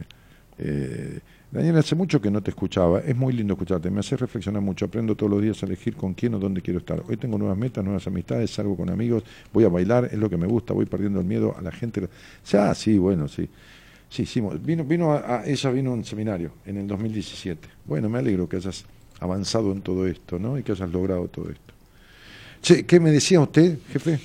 Que, que eso, que debe ser una cama muy ancha, ¿no? Porque, porque usted se acuesta con gente que no se da ni cuenta. La mía es, es ancha. La suya es ancha, Martínez. Y larga, sí, sí. Es casi una conexión de internet prácticamente. No, sí, banda ancha. No, este, en fin, ¿qué quiere que le diga? Mire, No sé, qué sé yo. no les traje las cravatas. Bueno, sí, las trajo, pero no las subió. Están ab- abajo del de asiento del acompañante. Bueno. Los puse en una bolsita esa de, de- bolsitas de De nylon, sí. no, de nylon no. ¿No? No, no, no, de cartón, bien. con- Ah, ah, bueno, bueno. Con todo, sí, sí, sí. Sí, porque si no yo no sé Le traje la de Superman, ¿eh? Está. Me trajo la de Y Superman. le traje, esa y te traje eh, una de Mickey Mouse. Qué lindo. Con todas caritas de Mickey. ¿Ves a la de Superman la que le regaló este Jorgelina Aranda? No, que me trajo de Estados Unidos, un viaje que ya hizo, que me trajo varias cosas, entre ellas algunas corbatas, las otras cosas ya no están porque eran alguna ropa, este y, y esa también, la de Mickey también me la trajo ella. Qué lindo. Muy bien. Yo me quedé con un par de ellas eh, en casa, de Mickey y todo, pero bueno, para no quedarme con tantas. No, por supuesto, por supuesto. Mm. Linda, linda campera, sí, medio, está medio de secretario general del gremio de, Sí, sí, de Gualdini. de, de- de psicólogos y afines. Claro. Sí. Sí, sí, sí, Está sí. muy- pero le queda muy bien, le queda muy linda campera, linda campera. Sí, sí, es, es agradable, sí, sí. A Poncharello le vi una muy parecida. Sí, cuando- sí, a Poncharello, sí, sí, a También. También, a también. Y todavía eh, lo fui, lo fui a ver. Eh, vio que vi, vi que llegué a la radio, llegué unos minutos antes del acero. Estaba Arboleda por acá, estaba buscando la pelota, fue a buscar en el último no, minuto. No, no, la puta madre que lo parió. Qué Lo boludo ese es. tipo y salió a cazar mariposa cuando había dos defensores. Estaba- no, pero se estaba- queda en el arco, no se le puede invocar nunca. Nunca. No, Estaba- porque están los defensores, está todo. No, pero estaba acá en la esquina, estaba buscando el centro. Digo, ¿no viste un centro de un jugador de defensa y no, pues justicia? es increíble que el tipo, un tiempista del arco. Contra Racing fue figura ese arquero. Pero si ese tipo ataja, si hoy también. Fue la única pelota. La última del partido, aparte. Pero lógico, sacó con los lo puños a parió, tiempo, salió sí. a cortar avance, salió entre medio de dos delanteros. Ah, ay, Arboleda. Nosotros- cuando vi la repetición del perdió el campeonato, olvídese. No, quédese tranquilo. Bueno, está bien. Y bueno, tiene que sacar siete. cabeza- no, pero perdón. Quinoto, ¿eh? Perdón. El que lleva la ventaja es Racing. Coudet es un cagón. Es Ah, el otro cagón, día no jugó muy finales. mal. No, no, no, no, no, el otro día jugó muy mal. O sea, no es que, no es que, pero perdón, Martínez, no es que pierde los partidos Racing o deja puntos. Primero no pierde. Los puntos que deja no los deja por recular. Juega como el culo el equipo cada vez juega peor. Pero porque, porque se queda sin ideas. No, No, porque ideas el técnico no lo para bien en la cancha, ¿no me entiendes? Jugadores tiene de sobra. Ah, hemos perdido puntos pero imperdonables como los de. Boca, como no. Ah, perdió muy pocos partidos, tiene el 80% No, de los perdido puntos. puntos. Sí, está bien. Sí, en, en- en Tucumán perdió el dos campeonato puntos. lo perdemos. Bueno, está bien, yo creo que no. Es más, tiene que con siete de con siete de los nueve es campeón. ya le jugué un whisky. Con siete de los Usted nueve un whisky, whisky. yo una chiquita de, de champagne, de una 187. ¿Me entiende? Listo. Listo. Y si no, festejamos los dos acá el campeonato frente a cámara con toda la gente, una copita de algo, Traigo, con que- algo. traigo un Malbec y queso. Me gusta la idea. Sí. Me gusta la Malbec idea. y queso. Me gusta la idea. Bueno, bueno, mire, me voy a ir. ¿eh? Me voy a ir porque ya es, es tarde para mí. Si, si lo ve Arboleda, dígale que el centro cayó y la pelota está dentro del arco, que vuelva. Si lo veo. Arboleda, le digo que la pelota con el auto. que se, que salga de la rama. Sí, Pues sí. está colgado una rama. No, no, terrible. Bueno, Bueno. que tenga mucha suerte. Yo voy a, a salirme de mi Facebook. Yo le voy a pedir a Gonzalo Comito. fe- Facebook, Me aprieta el botoncito de arriba y me sube el pote porque me olvidé eso también. Sí, apretale el de arriba. El- el- me salgo del Facebook. Ya, ¿De dónde se sale? Facebook. ¿Así Facebook. se dice? Facebook. ¿Así Twitter, Twitter, Twitter, Facebook. Instagram. Y listo. Bueno, con esas canas y hablando así es como eh, una especie de George Clooney, este, sí, definitivamente, ¿no? El Sí, de Arribeño. subdesarrollo. Bueno, Bueno, me voy. Váyanse. Váyanse. Sí. Váyanse. Hoy vino Marita. Pues sí, Marita, tú. Váyanse al Facebook de, Ah, Juan Imperial. me No, asusté, no, pensé no. que iba a- No, a emitir algún improperio para su gente. jamás. Este, al Facebook de Juan Imperial, que es La Madrugada de Juan Imperial. La Exactamente. Madrugada de Juan Imperial. Señoras, señores, nos vemos. ¿Y por qué no lactante? Bu- la- sí, buenas noches a todos y muchísimas gracias por haberme acompañado en este nuevo programa más que va camino ¿A dónde? a los de Buenas Compañías que va a la- ahora en mayo, con, con la como- chica de como mayo, Asunción. a los 26, 26, ah. años de programa, que deben ser como, qué sé yo, 6.000 ¿Las bodas de qué son los 26 años? No sé, ¿de qué son las bodas? ¿De qué son las bodas los de 26? caramelo chupetín. Tatín. Sí. De chupetín, las bodas de, chu- de caramelo chupetín. Las bodas de- sí, las bodas la- de fraile. Las bodas de fraile, sí. Buah. Chao. Chao, Martínez. Chau, chau. Hablando de fraile, mañana viene como un cura amigo a casa. Me dijo, me dijo. Sí. Chau, ¿eh? Chau. Pórtese bien, chao. No, no quedó el botonito. ¿Me lo puede poner de vuelta, este Gonzalo Comito? Me aprieta botonito de arriba. Si lo tengo ahí a Comito, usted me hace... ¿Qué está fumando? ¿Qué, qué le hace? ¿Qué es una baliza? El de... ¿Qué es eso? No, ¿Qué le hace? Lucecita. No, en la cámara. El de Arribeño, ahí está, a ver, ahí está. ¿vio?